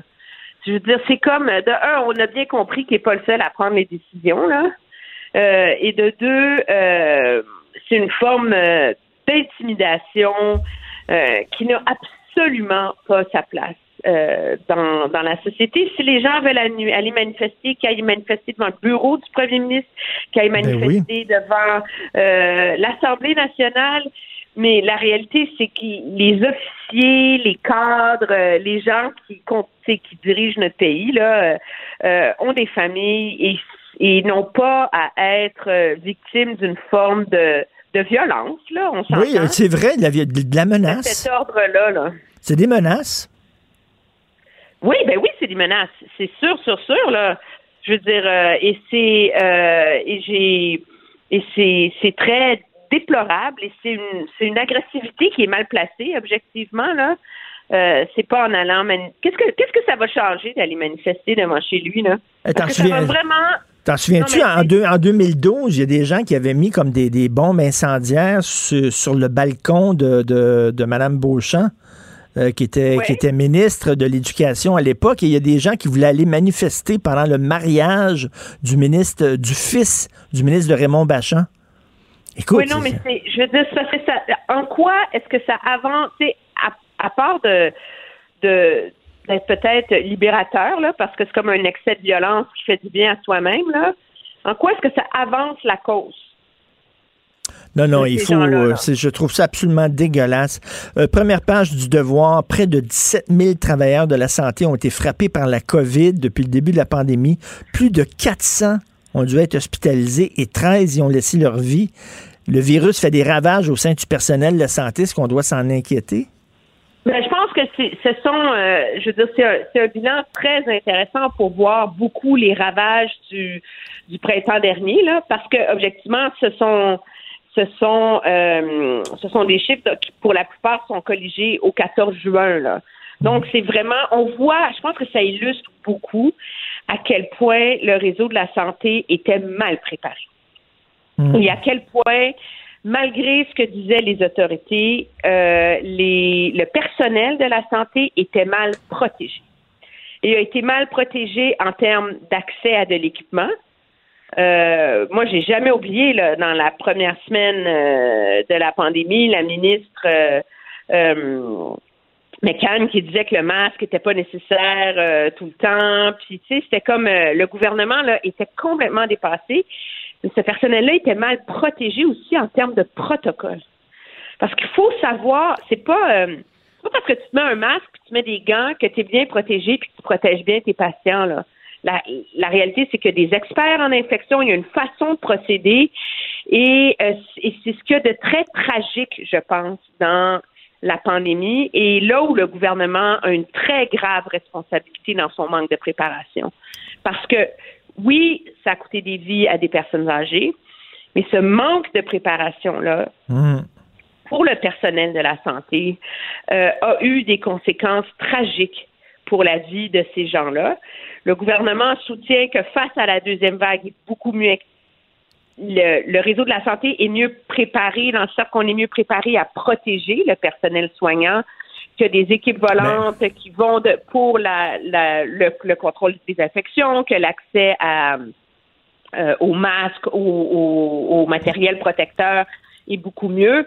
On, Mais en, même, en même temps, Emmanuel, tu as vu, as vu les reportages aussi sur les nouveaux préposés, là, ceux qui ont répondu à l'appel du ministre Legault, le 26 de l'heure, qui arrivent là-bas et qui disent on n'est pas encadré, euh, euh c'est tout croche, c'est le bordel, on n'est pas payé comme on devrait être payé. Il y a des gens qui veulent quitter, qui ont quitté d'ailleurs. Ça se passe pas très bien non plus, là. Mais je pense que, mais moi, je te dirais, je quelqu'un qui s'est en, enrôlé dans l'idée d'être préposé aux bénéficiaires, là, si ces gens-là s'attendaient à. Et je défends pas le gouvernement, là, OK? Mm. Puis c'est vrai qu'il y a des problèmes de paye, mais la semaine dernière, M. Legault a dit que ça serait réglé, que ça doit être un problème dans les systèmes, ils vont l'avoir, là, 26 de l'heure, OK?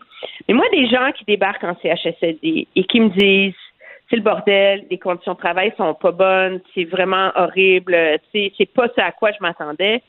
Ben moi, je leur poserais la question à quoi tu t'attendais au juste?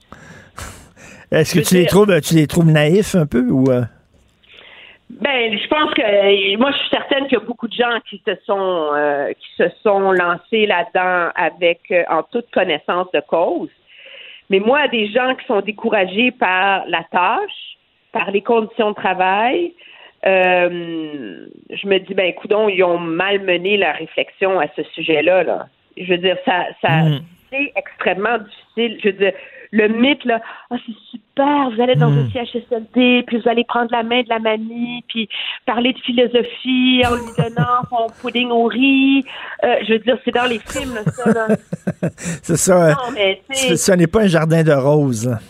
Ben, tu sais, moi, ma mère, elle, elle, elle- été pendant trois ans dans, dans un, un CHSLD qui était le mieux qu'on avait trouvé, où objectivement, tu sais, c'était propre, c'était pas dégueulasse, euh, tu sais, c'était pas l'histoire d'horreur qu'on a vue.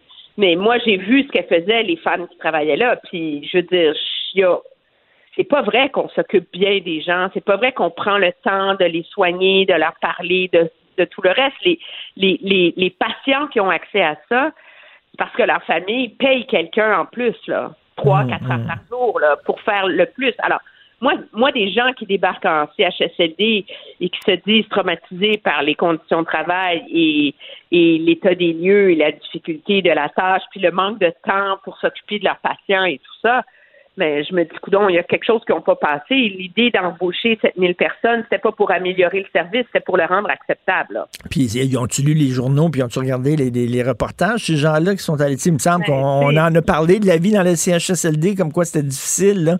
Tu sais, tu débarques là, puis tu dis, oh mon Dieu, c'est bien plus tough que je pensais, da. Ouais, puis je pense que objectivement, on verra, euh, on verra à l'usage combien finissent par rester l'année au complet et combien restent au-delà de la prochaine année. C'est un métier très difficile, mais on va pas. Moi, je pense que là-dessus, c'est un truc sur lequel le gouvernement Legault a fait preuve d'immensément d'audace, de beaucoup de courage. Je regarde, tant pis, on prend le couteau cassé, advienne que pourra, on va jusqu'au bout, on prend une mesure draconienne. Alors là, peut pas reprocher au gouvernement que c'est pas parfait. Il y a personne qui pensait que ça serait parfait. De recruter 7000 personnes, de les former en trois mois, puis de les mettre dans des CHSLD, là, non, ça allait pas Mhm. être parfait. C'est une mesure d'urgence. Écoute, en terminant, un petit sourire, un petit clin d'œil humoristique. Je sais pas si tu as vu cette photo-là, parce que les, les gens essaient de rire malgré tout, euh, malgré euh, la pandémie. Euh, tu sais, on connaît tous la toile de Léonard de Vinci, la dernière scène où tu vois Jésus à la table entouré de ses disciples. Et là, tu- il y a deux policiers qui sont en train de leur donner des contraventions. Ben, c'est vrai! C'est super. Ah oui, ils vivent pas à la même adresse. Mais c'est quand même drôle. Tu parles de ça. En France, on impose un couvre-feu à 21 heures. Oui. Mais on permet aux gens d'être six pour se retrouver. Ben oui. Puis les restaurants Donc, sont on ouverts. 6-2, mais on met le. Alors, tu sais, quand, quand on dit qu'il n'y en a pas de recette magique, là. Non. Non, tout à fait. On navigue à vue, comme on dit. Merci, bon Halloween. C'est pas Mais oui, mais on mais partagera nos, Nos nos trucs. le 3 novembre au matin. OK, salut, bye. Salut, bye. Martino, souvent imité, mais jamais égalé. Vous écoutez Martino. Cube, Cube Radio. Le, le commentaire de Mathieu Boccoté, dépensé pas comme les autres. Alors, Mathieu, il y a un livre qui fait beaucoup jaser ces temps-ci. C'est de Frédéric Lacroix. Pourquoi la loi 101 est un échec? Tu l'as lu. Qu'est-ce que tu en penses? Je crois, euh, pour peu qu'on laisse de côté la COVID de quelques minutes, Oui. euh, si c'est possible, Ah oui. que c'est le c'est l'événement intellectuel de, de l'automne. Euh, c'est un livre, donc Frédéric Lacroix, c'est un chercheur indépendant, euh, il publie aux éditions du Montréal Pourquoi la loi 101 est un échec. C'est une étude des, on pourrait dire, de la situation linguistique de la manière la plus exhaustive, la plus complète au Québec. On pourrait dire euh, à la lumière de la loi 101, évidemment, donc d'une loi qui devait transformer fondamentalement la situation du français au Québec. Une loi qui devait faire du français la langue commune. Une loi qui, on a l'habitude de se raconter au Québec que la loi 101 aurait transformé les choses. Elle aurait changé euh, la, réalité. Euh, le, la, la sécurité linguistique des Québécois serait assurée. Et Frédéric Lacroix, cycle d'une lucidité intégrale. Hein, Là-dessus, on, on ne sort pas de ce livre en jouant de la trompette, mais en disant qu'il faut pas lâcher. Euh, quand on lit ça, on voit par exemple la chute du français dans la région de Montréal est très engagée. Le déclassement du réseau collégial euh, et universitaire francophone à Montréal par le réseau anglophone est très engagé. Euh, les, les, les, les, les transferts linguistiques, c'est-à-dire le nombre d'immigrants qui passent, les allophones qui passent au français ou à l'anglais, joue nettement l'avantage de l'anglais, bien au-delà du, poids de la minorité historique anglophone dans la population. Donc, c'est un ouvrage qui devrait, pour peu qu'il soit lu, ceux, les, hommes politiques, les femmes politiques qui vont le lire, n'auront plus le droit de dire « mais ça va globalement bien », à moins, encore une fois, de nous produire des statistiques lysenkistes, hein, de, de, jeux de statistiques pour nous dire finalement que non, non, tout va bien si on redéfinit les choses. Si on redéfinit la notion de ce qui va bien, alors on peut dire que ça va bien.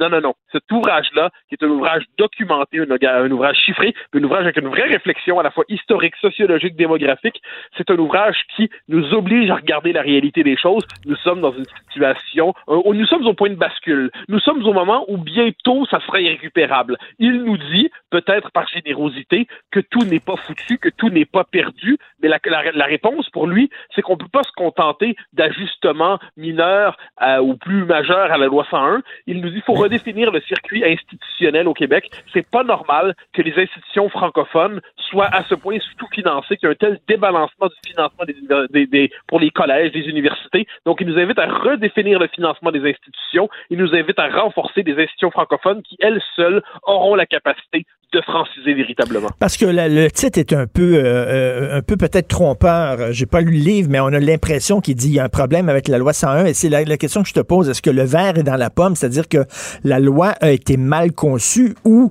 non, la loi a été affaiblie par le fédéral et par notre propre indolence? Ben, il y, a- il y a deux choses. C'est-à-dire, la loi a été conçue, puis ça, là, je vais, je, vais, je vais faire un peu de millage sur mes propres affaires, mais ça regroupe les siennes. La loi a été conçue dans un esprit, quand on s'intéresse à Camille Lorrain, ça devait être une loi qui donnerait pleinement ses effets dans un Québec indépendant. La loi 101 sans le Québec indépendant, c'est une loi qui, par définition, est limitée dans ses effets. Ensuite, euh, la Croix nous le dit très bien, puis ça, ça avait été aussi documenté par Éric Poirier, qui est un autre chercheur sur ces questions-là, un juriste. La loi 101 a été systématiquement torpillée par les fédéraux. Et les Québécois, plutôt que d'affronter le fédéral en disant le Québec, enfin plutôt que d'affronter le fédéral en disant non, désolé, nous on décide de maintenir la loi parce qu'on croit qu'elle est d'intérêt vital, on a toujours accepté de la rapetisser, de la réduire, de la diminuer. Ce qui fait qu'un jour, on a eu Stéphane Dion qui nous a dit que la loi 101 était une grande loi canadienne. Pourquoi? Parce qu'elle avait été canadianisée, elle avait été émasculée, elle avait été désubstantialisée. Donc, puisque c'était maintenant une loi bibelot, hein, une loi folklore, ben, Stéphane Dion pouvait nous dire bravo les enfants, vous avez le droit à votre loi. Et là, Frédéric Lacroix nous montre, et c'est ça qui est parti, il revient aux origines de la loi 101 aussi. Quand quelquefois on nous dit aujourd'hui oui, mais les, les francophones ont des services en français, tout va bien. Là, ils disent non, non, non, non, non, c'est pas ça l'objectif de la loi 101. C'est pas qu'on accommode les francophones en leur offrant de temps en temps des services en français s'ils l'exigent et. C'est que la langue normale des interactions au Québec soit le français. C'est que la langue d'intégration soit le français. Que la langue de, contact des citoyens soit le français. Et aujourd'hui, on a décidé de, presque, je dirais, ça c'est mon, analyse à moi, mais presque sur le mode psychanalytique, on a décidé de réinterpréter à la baisse les attentes de la loi 101 pour ne pas s'avouer qu'elle a échoué. Et qu'est-ce qu'on fait? Ben, on se dit, ben, c'est finalement, pourvu que les francophones soient respectés lorsqu'ils l'exigent dans un commerce, tout va bien. Mais c'était pas ça, la loi 101. Puis la pente de ce ben... basculement linguistique, ben, c'est le Nouveau-Brunswick. en 2000, euh, il nous dit en 2036, là, on va être 69 de langue maternelle française au Québec. Et, si la tendance se maintient, 2036, c'est demain. Si la tendance se maintient, eh ben un jour, on va chanter avec d'autres Mommy Daddy, la fameuse chanson. Oui, oui. Et j'espère qu'on peut recevoir des services en français lorsqu'on rentre dans tes commerces. C'est comme si on nous faisait un cadeau, comme si, regardez, oui. comme, vous avez, comme on est gentil, mais il me semble que c'est le minimum syndical. on est chez nous. Ce que tu dis est fondamental ici, je crois. On est, c'est rendu qu'on est tout heureux qu'on qu nous reconnaisse ce droit fondamental que de vivre un peu dans notre langue. Puis de la même manière, quand on, on voit des certains euh, leaders anglophones nous dire euh, vous voyez, on a appris le français, on est de bonne foi. Non, mais là, est-ce qu'on se rend compte de l'absurdité de cette phrase-là? Au Québec, on ne devrait pas apprendre le français parce qu'on est de bonne foi. On devrait apprendre le français parce qu'il est nécessaire, parce qu'on n'a pas le choix pour fonctionner dans cette société que de fonctionner en français. Quand on nous présente le français, l'apprentissage du français comme un cadeau, la preuve qu'on la trouve bien belle, la langue française. Puis on a appris, nous aussi, à dire je t'aime en français. Hein? Ça, euh, ça, c'est pas, pas, ça devrait pas être un cadeau fait aux Ben francophones, un prix, un prix de récompense, un prix de consolation, un prix de félicitation. C'est bien beau votre langue, on va la parler un petit peu aussi. C'est parce que la langue commune, la langue par laquelle on fonctionne, la langue par laquelle on a l'ascension sociale. Ça, c'est important, ça. Ça devrait être le français. Frédéric Lacroix nous dit la jeune génération qui capte les signaux qu'on lui envoie. Hein. Sais, quand on dit les jeunes euh, sont plus éclairés que de tous, un instant, la jeune génération capte simplement les, signaux que la société envoie. Et bien, qu'est-ce qu'il remarque? Il y a un passage à l'anglais dans la fréquentation scolaire chez les allophones, mais aussi chez les francophones au niveau collégial. Pourquoi? Parce qu'ils ont compris que la langue de la promotion sociale au Québec, c'est de plus en plus l'anglais. Alors là, est-ce qu'on est, est-ce qu'on veut consentir à ça? Ou est-ce qu'on se dit, euh, ben, on, reprend l'offensive linguistique pour vrai, pas avec des espèces de potions de grand-mère, mais avec une vraie, véritable réforme linguistique? Il nous donne des pistes. Euh, de ce point de vue, je pense que euh, Simon Jeanin Barrette, François Legault, Paul Saint-Pierre Plamondon, Madame Massé devraient tous lire, et même Madame Anglade, si ça l'intéresse, devraient tous lire cet ouvrage pour se mettre d'accord sur le constat. J'espère qu'il attaque aussi les Québécois. Euh, parce que nous sommes aussi responsables, et tu as certainement vu ce, ce, texte dans le Journal de Montréal cette semaine sur des entreprises qui ont des raisons sociales en anglais, des entreprises qui ont été créées à Montréal, au Québec, par des francophones, et euh, des entreprises qui portent le nom de Milestone, de Squeeze, de Searchlight, de Bread, de Gold Coast, etc., pour avoir l'air cool. Et comme j'en parlais un peu plus tôt, euh, le Cirque du Soleil ne s'appelait pas le The Circus of the Sun, et pourtant, ça a eu un impact considérable, un succès planétaire. Donc, on a nous-mêmes baissé les bras. Là. Ben, moi, alors moi là-dessus, j'entends ce que tu dis. Puis je suis d'accord, les Québécois devraient tous, euh, un moment donné, se redresser, se, se, comme je dis, se louer, s'acheter même, pourquoi pas, une colonne vertébrale. Mais Là-dessus, moi, je t'avouerais, je, je, je, tangue entre ta position et une autre. C'est-à-dire, oui, les Québécois doivent en faire plus, mais à un moment donné, euh, il y a une pesanteur institutionnelle. Il y a une pesanteur, les, euh, on pourrait dire, il y a une tendance sociale qui est très lourde. Et puis c'est bien dur pour chacun de résister à la tendance sociale. Juste donner un exemple en, en lien avec l'actualité présente. En ce moment, combien connaît-on euh, d'intellectuels, de journalistes, euh, d'artistes qui, devant la théorie du racisme systémique, bien franchement disent ça va beaucoup trop loin, puis ça va même dans la mauvaise direction, mais qui en public soit vont dire le contraire ou ne diront rien. Pourquoi? Pas simplement parce qu'ils sont lâches. Non, non, c'est pas toujours ça. C'est que la pression est telle que pour être capable de circuler en société, il faut envoyer un signal de ralliement idéologique. Mais de la même manière, j'ai l'impression que la pression, mais là, c'est un fois mille, un fois cent mille. La pression est telle pour euh, s'angliciser, surtout dans le milieu des affaires, où on présente l'anglais comme la langue mondiale du succès et ainsi de suite. Euh, sa pression est telle que j'ai l'impression que la tendance institutionnelle décourage la francisation. C'est même, pour, je ferais même une autre comparaison, pour les nouveaux arrivants. Jusqu'aux années, euh, je dirais 90, jusqu'au référendum, la dynamique de la loi 101 plus la dynamique de l'indépendance qui s'en venait faisait en sorte que pour un nouvel arrivant, c'était, c'était payant que de s'identifier au Québec français. On était en train de créer une dynamique qui aurait pu, à long terme, faire en sorte que la promotion sociale, c'était embrasser la majorité historique francophone. Quand on est dans un Québec vaincu, un Québec diminué, un Québec qui doute de sa langue, mais un Québec dans le Canada, un Québec où le multiculturalisme est sacralisé, un Québec où l'anglais prime sur le français, eh bien, euh, et un Québec euh, américanisé où le racialisme américain pousse à exacerber toutes les différences qui soient. Eh bien, c'est presque plus payant aujourd'hui s'approprier une, euh, une identité américaine, canadienne, montréalaise que de s'approprier la référence à l'identité québécoise.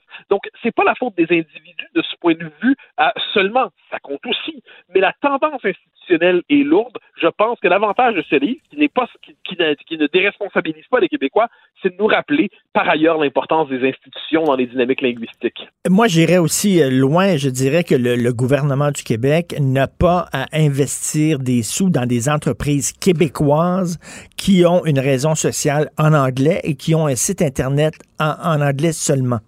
Euh, vous Ah, êtes comme ça, on vous donne pas un sou. Mais c'est fou, dans c'est-à-dire que on est dans cette situation où au Québec, le, le français devient optionnel. Le français, c'est un cadeau qu'on fait aux natifs de la place pour leur dire qu'on les a pas complètement oubliés. Il faut retrouver cette idée qu'il ne faut pas parler. il y a une formule de, euh, je, je, bon, je perds le nom de l'auteur quand je vous la dire. Je pense que c'est André Bello qui disait on n'a pas besoin de parler français, on a besoin du français pour parler. Moi, c'est fondamental cette phrase-là. C'est-à-dire que le français, ce n'est pas qu'un instrument de communication, c'est l'accès au fond de notre âme, c'est l'accès au fond de notre culture, c'est l'accès à notre mémoire longue, c'est l'accès à nos sentiments les plus profonds.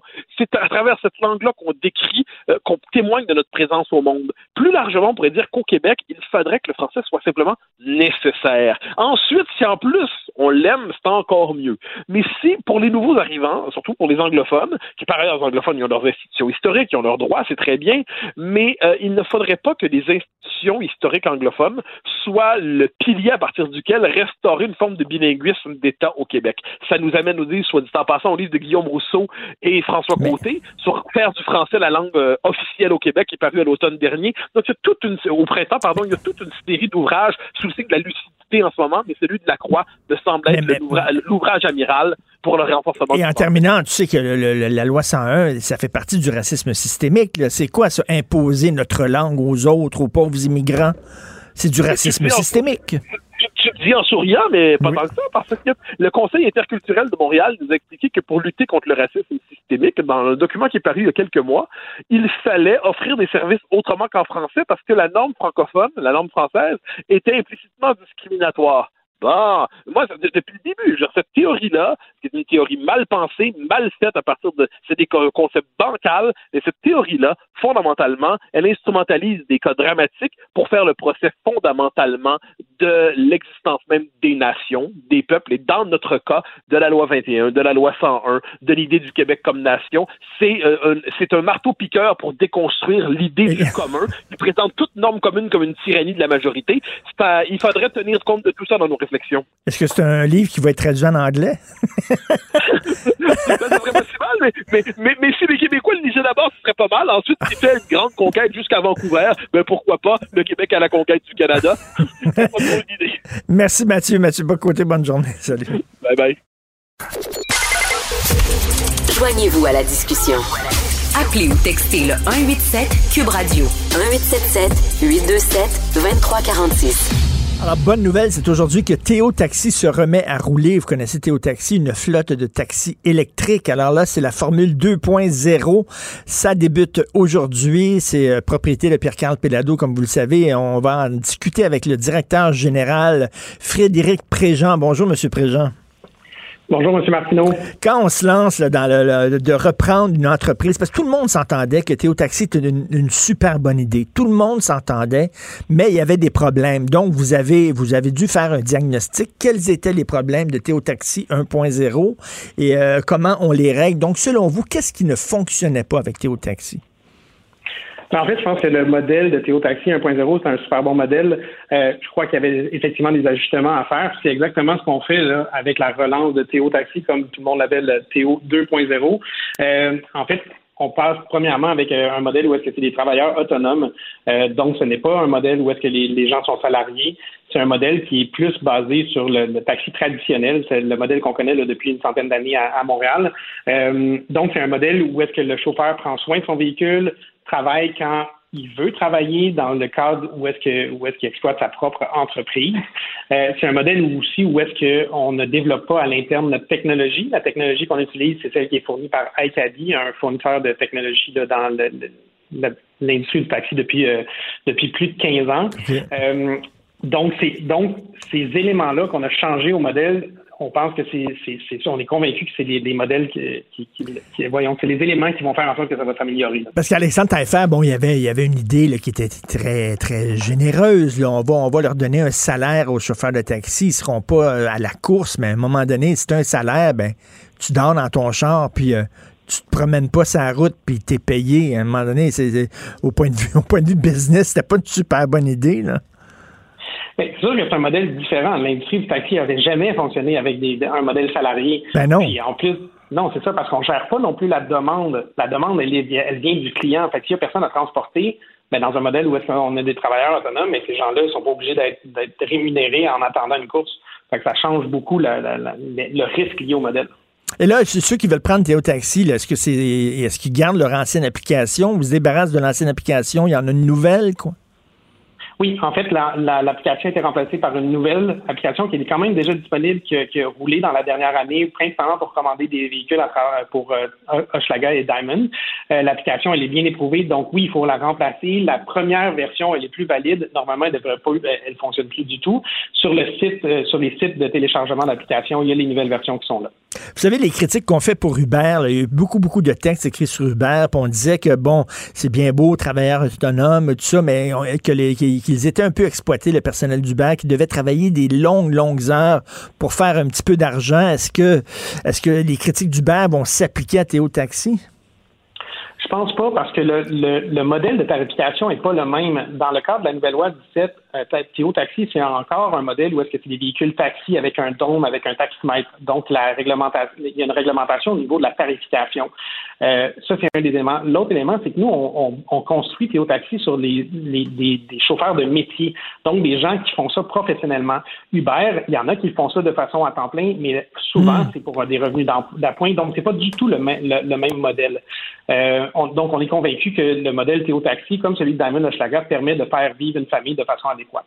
Est-ce que les chauffeurs de taxi traditionnels vont être jaloux? Est-ce qu'ils sont fâchés de vous revoir euh, arriver euh, sur, sur leur territoire? C'est-à-dire qu'eux ont dû dépenser, on le sait, énormément d'argent pour s'acheter un permis. C'est pas vraiment le cas des chauffeurs de Théo Taxi, j'imagine. Ben effectivement, avec la nouvelle loi du fait, le, le, permis de taxi n'existe plus ce qui est différent aussi du modèle de Théo 1.0, c'est que les chauffeurs de Théo Taxi maintenant sont principalement des chauffeurs qui étaient chez Hochelaga et chez Diamond. Donc, on n'a pas, on n'est pas venu ajouter des nouveaux gens. On a permis à des chauffeurs qui font ça dans nos organisations depuis longtemps de transformer leur véhicule en version Théo Taxi dans la mesure où est-ce qu'ils acceptent de rendre un service qui est à la hauteur de la qualité de ce que nous, on promet aux clients. Est-ce que c'est comme Uber? Ça va fonctionner comme Uber? C'est-à-dire la tarification d'Uber change selon euh, le nombre de demandes d'automobiles, le nombre de véhicules disponibles dans les rues? Est-ce que, est-ce que ça fluctue, la tarification?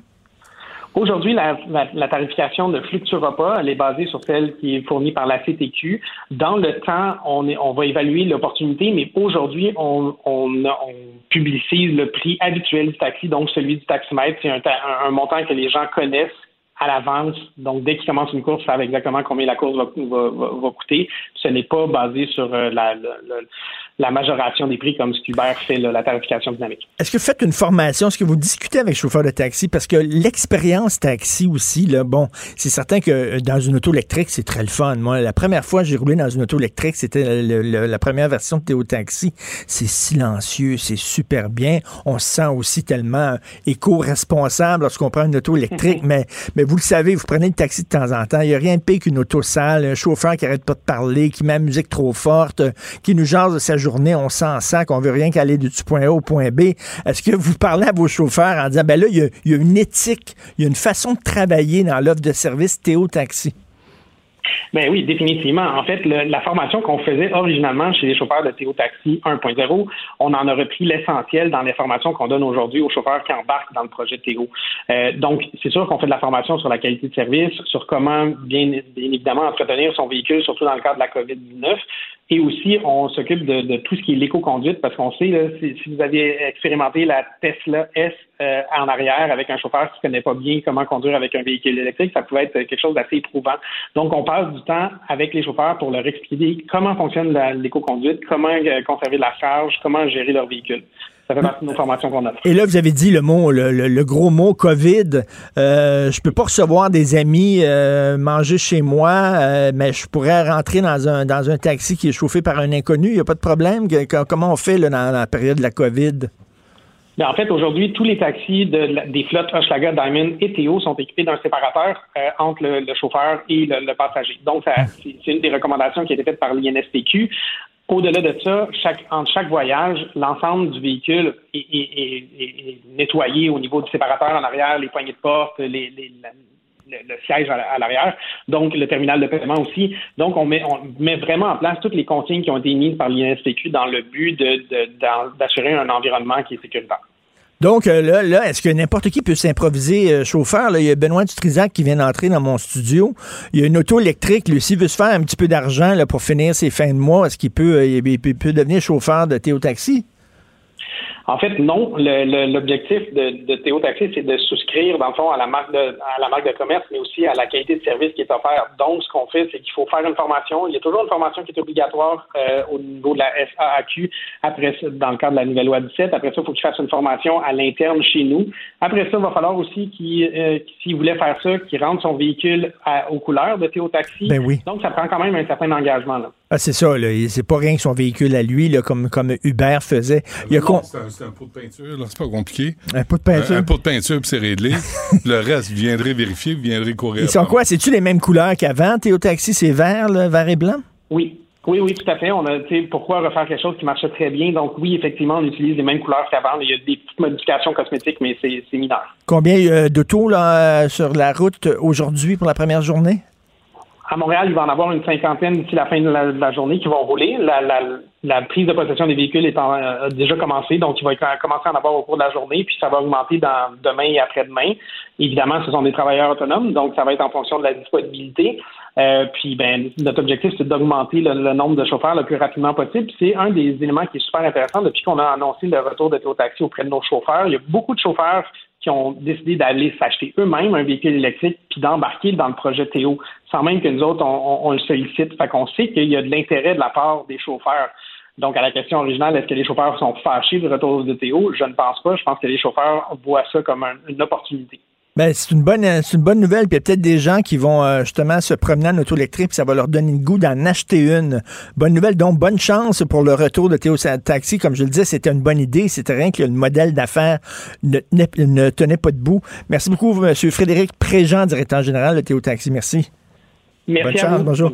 Parce que Alexandre Taillefer était bien fin. Il dit, nous autres, là, on, va, on va bien les traiter, nos chauffeurs. On va leur donner un salaire hebdomadaire. Ouais.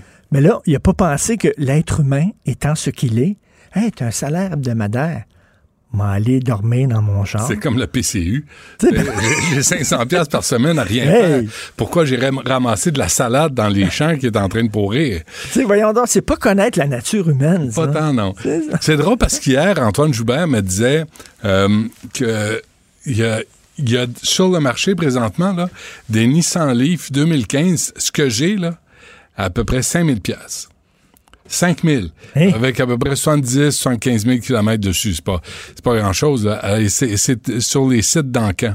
Fait que là, moi, ma voiture, là, elle vaut plus rien. Parce qu'elle elle fait juste comme 130 km d'autonomie. Mais si tu as besoin d'un petit, ch- un deuxième voiture, une deuxième voiture pour faire des petites courses ici et là, puis tu veux pas polluer, ça, c'est le rabais du siècle. là. Ben oui, écoute, si, si ton boss disait de Cube Radio, là, que tu sois en onde ou que tu sois pas en onde, tu vas être payé quand même. Benoît, tu sais, hein? Mais non, mais Tu toi, veux tu vraiment donnes. répondre à ça? Non, toi, tu te donnes tellement. Je Toi, me tu- donne, je me donne. Puis quand, Tu le fais gratuitement. quand j'en ai plus, me donne encore. T'es comme un tube de dentifrice. Exactement. On pense qu'il en reste plus. Ah non, il y en a toujours au fond. Il en reste tout le temps. reste. T'es comme, t'es comme habillé euh, comme en, en monsieur aujourd'hui. Ben non, je un sais veston, pas. Un beau Euh, veston. Achille m'a dit à ma affaire. J'ai Ben juste oui. pogné mon, mon veston encore du roi, là, chez moi. C'est, je, je, je- c'est quoi cette affaire-là?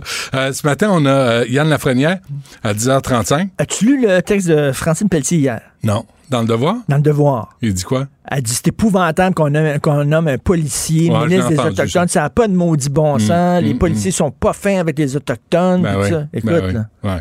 Là, faut arrêter, là. Ben faut arrêter parce que euh, on va, on- parce que quand tu dépeins les policiers d'une même couleur, on va, on peut dépeindre les autochtones d'une même couleur. Ben oui. Ça manque de jugement et de discernement. C'est de l'amalgame. C'est de l'amalgame, ce qu'on veut pas. À 11 heures, il y a Jean-Louis Fortin qui va ré- euh, du Journal Montréal qui va répondre à M. Lemay hier de la RTM, qui était pas content du reportage. Et je pense que Jean-Louis n'est pas content non plus. Fait qu'on entretient la chicane. c'est ça, c'est bon. c'est ça, c'est ça le but. Et euh, M. Bergeron de la SQDC a été avec nous à midi. Des produits dérivés? Tu sais que euh, des produits dérivés, mais tu sais que- Fumes-tu, toi? non, ben non, je suis trop vieux, m'a fait une crise cardiaque, t'es-tu fou? Mais je, mais euh, j'ai les- j'ai regardé et sur le site, en 2019, on disait qu'il n'y aurait pas de boni à la SQDC. Pas de boni. T'as le salaire, t'as des REER, mais pas de boni. Euh, T'as-tu vu à la SAQ? Il s'est donné 10 millions de boni pour les cadres et les professionnels non syndiqués? Ben, ils travaillent tellement bien. Puis ils ont tellement. Alors que la SQDC a de la compétition. Ça s'appelle les Hells Angels. Moi, je voudrais un boni. Si je suis obligé de compétitionner avec le crime organisé, je voudrais un boni. Ben oui. Alors que la SAC. Ils n'ont pas de compétition. Ah, tu sais. Ben, Il y a- du bon vin de dépanneur, mais pour astiquer, t'es pas Euh, pas. ah non, écoute, moi j'ai acheté un vin québécois l'autre jour, un rouge. Il m'a coûté 24 dollars. OK? Je me suis dit, je vais l'essayer. Dans un dépanneur? Non, non, euh, dans une boutique là, en Montérégie. Pas buvable. Là, Ah je suis ouais? désolé, là, mais c'est pas buvable. Si tu me vends de la piquette, mets-les pas à 24 pièces. Ben non. Tu sais, là, il y a des limites. Non, mais c'est québécois. C'est facile. C'est pour ça que je l'ai acheté. Hey, Mais nous là, autres- nous temps, on a- quand t'as- une, une dent au fond qui tombe, parce que, tu sais... Nous autres, on est sortis, moi puis toi, là, on, a, on, a, on a fait notre vie, là, on, on est sortis, on s'est dévissé la tête une couple de fois, mais je ne me souviens pas d'avoir toqué avec toi. Non? Pense jamais fait non, ça. mais moi, je je suis pas bien. Euh, J'ai fumé, puis euh, je je suis pas bien quand, quand je fume. Je pas- puis je, je deviens horny. C'est pour ça que j'ai pas Ah, mon Dieu, une chance de pas fumer Je t'aurais regardé, puis j'aurais dit, coudon, il est pas moche, lui. que tu veux pas Mon zigneux, toi. Oui, je suis un zigneux. un vieux chien zigneux. Bon, bon, on va t'écouter, bien sûr. merci. Hugo Veilleux à la recherche, merci beaucoup. Maude Boutet, merci. Marie-Pierre Caillé, merci. Et Achille Moinet à la console, merci beaucoup. On se reparle demain, 8h. Bye. Cube Radio.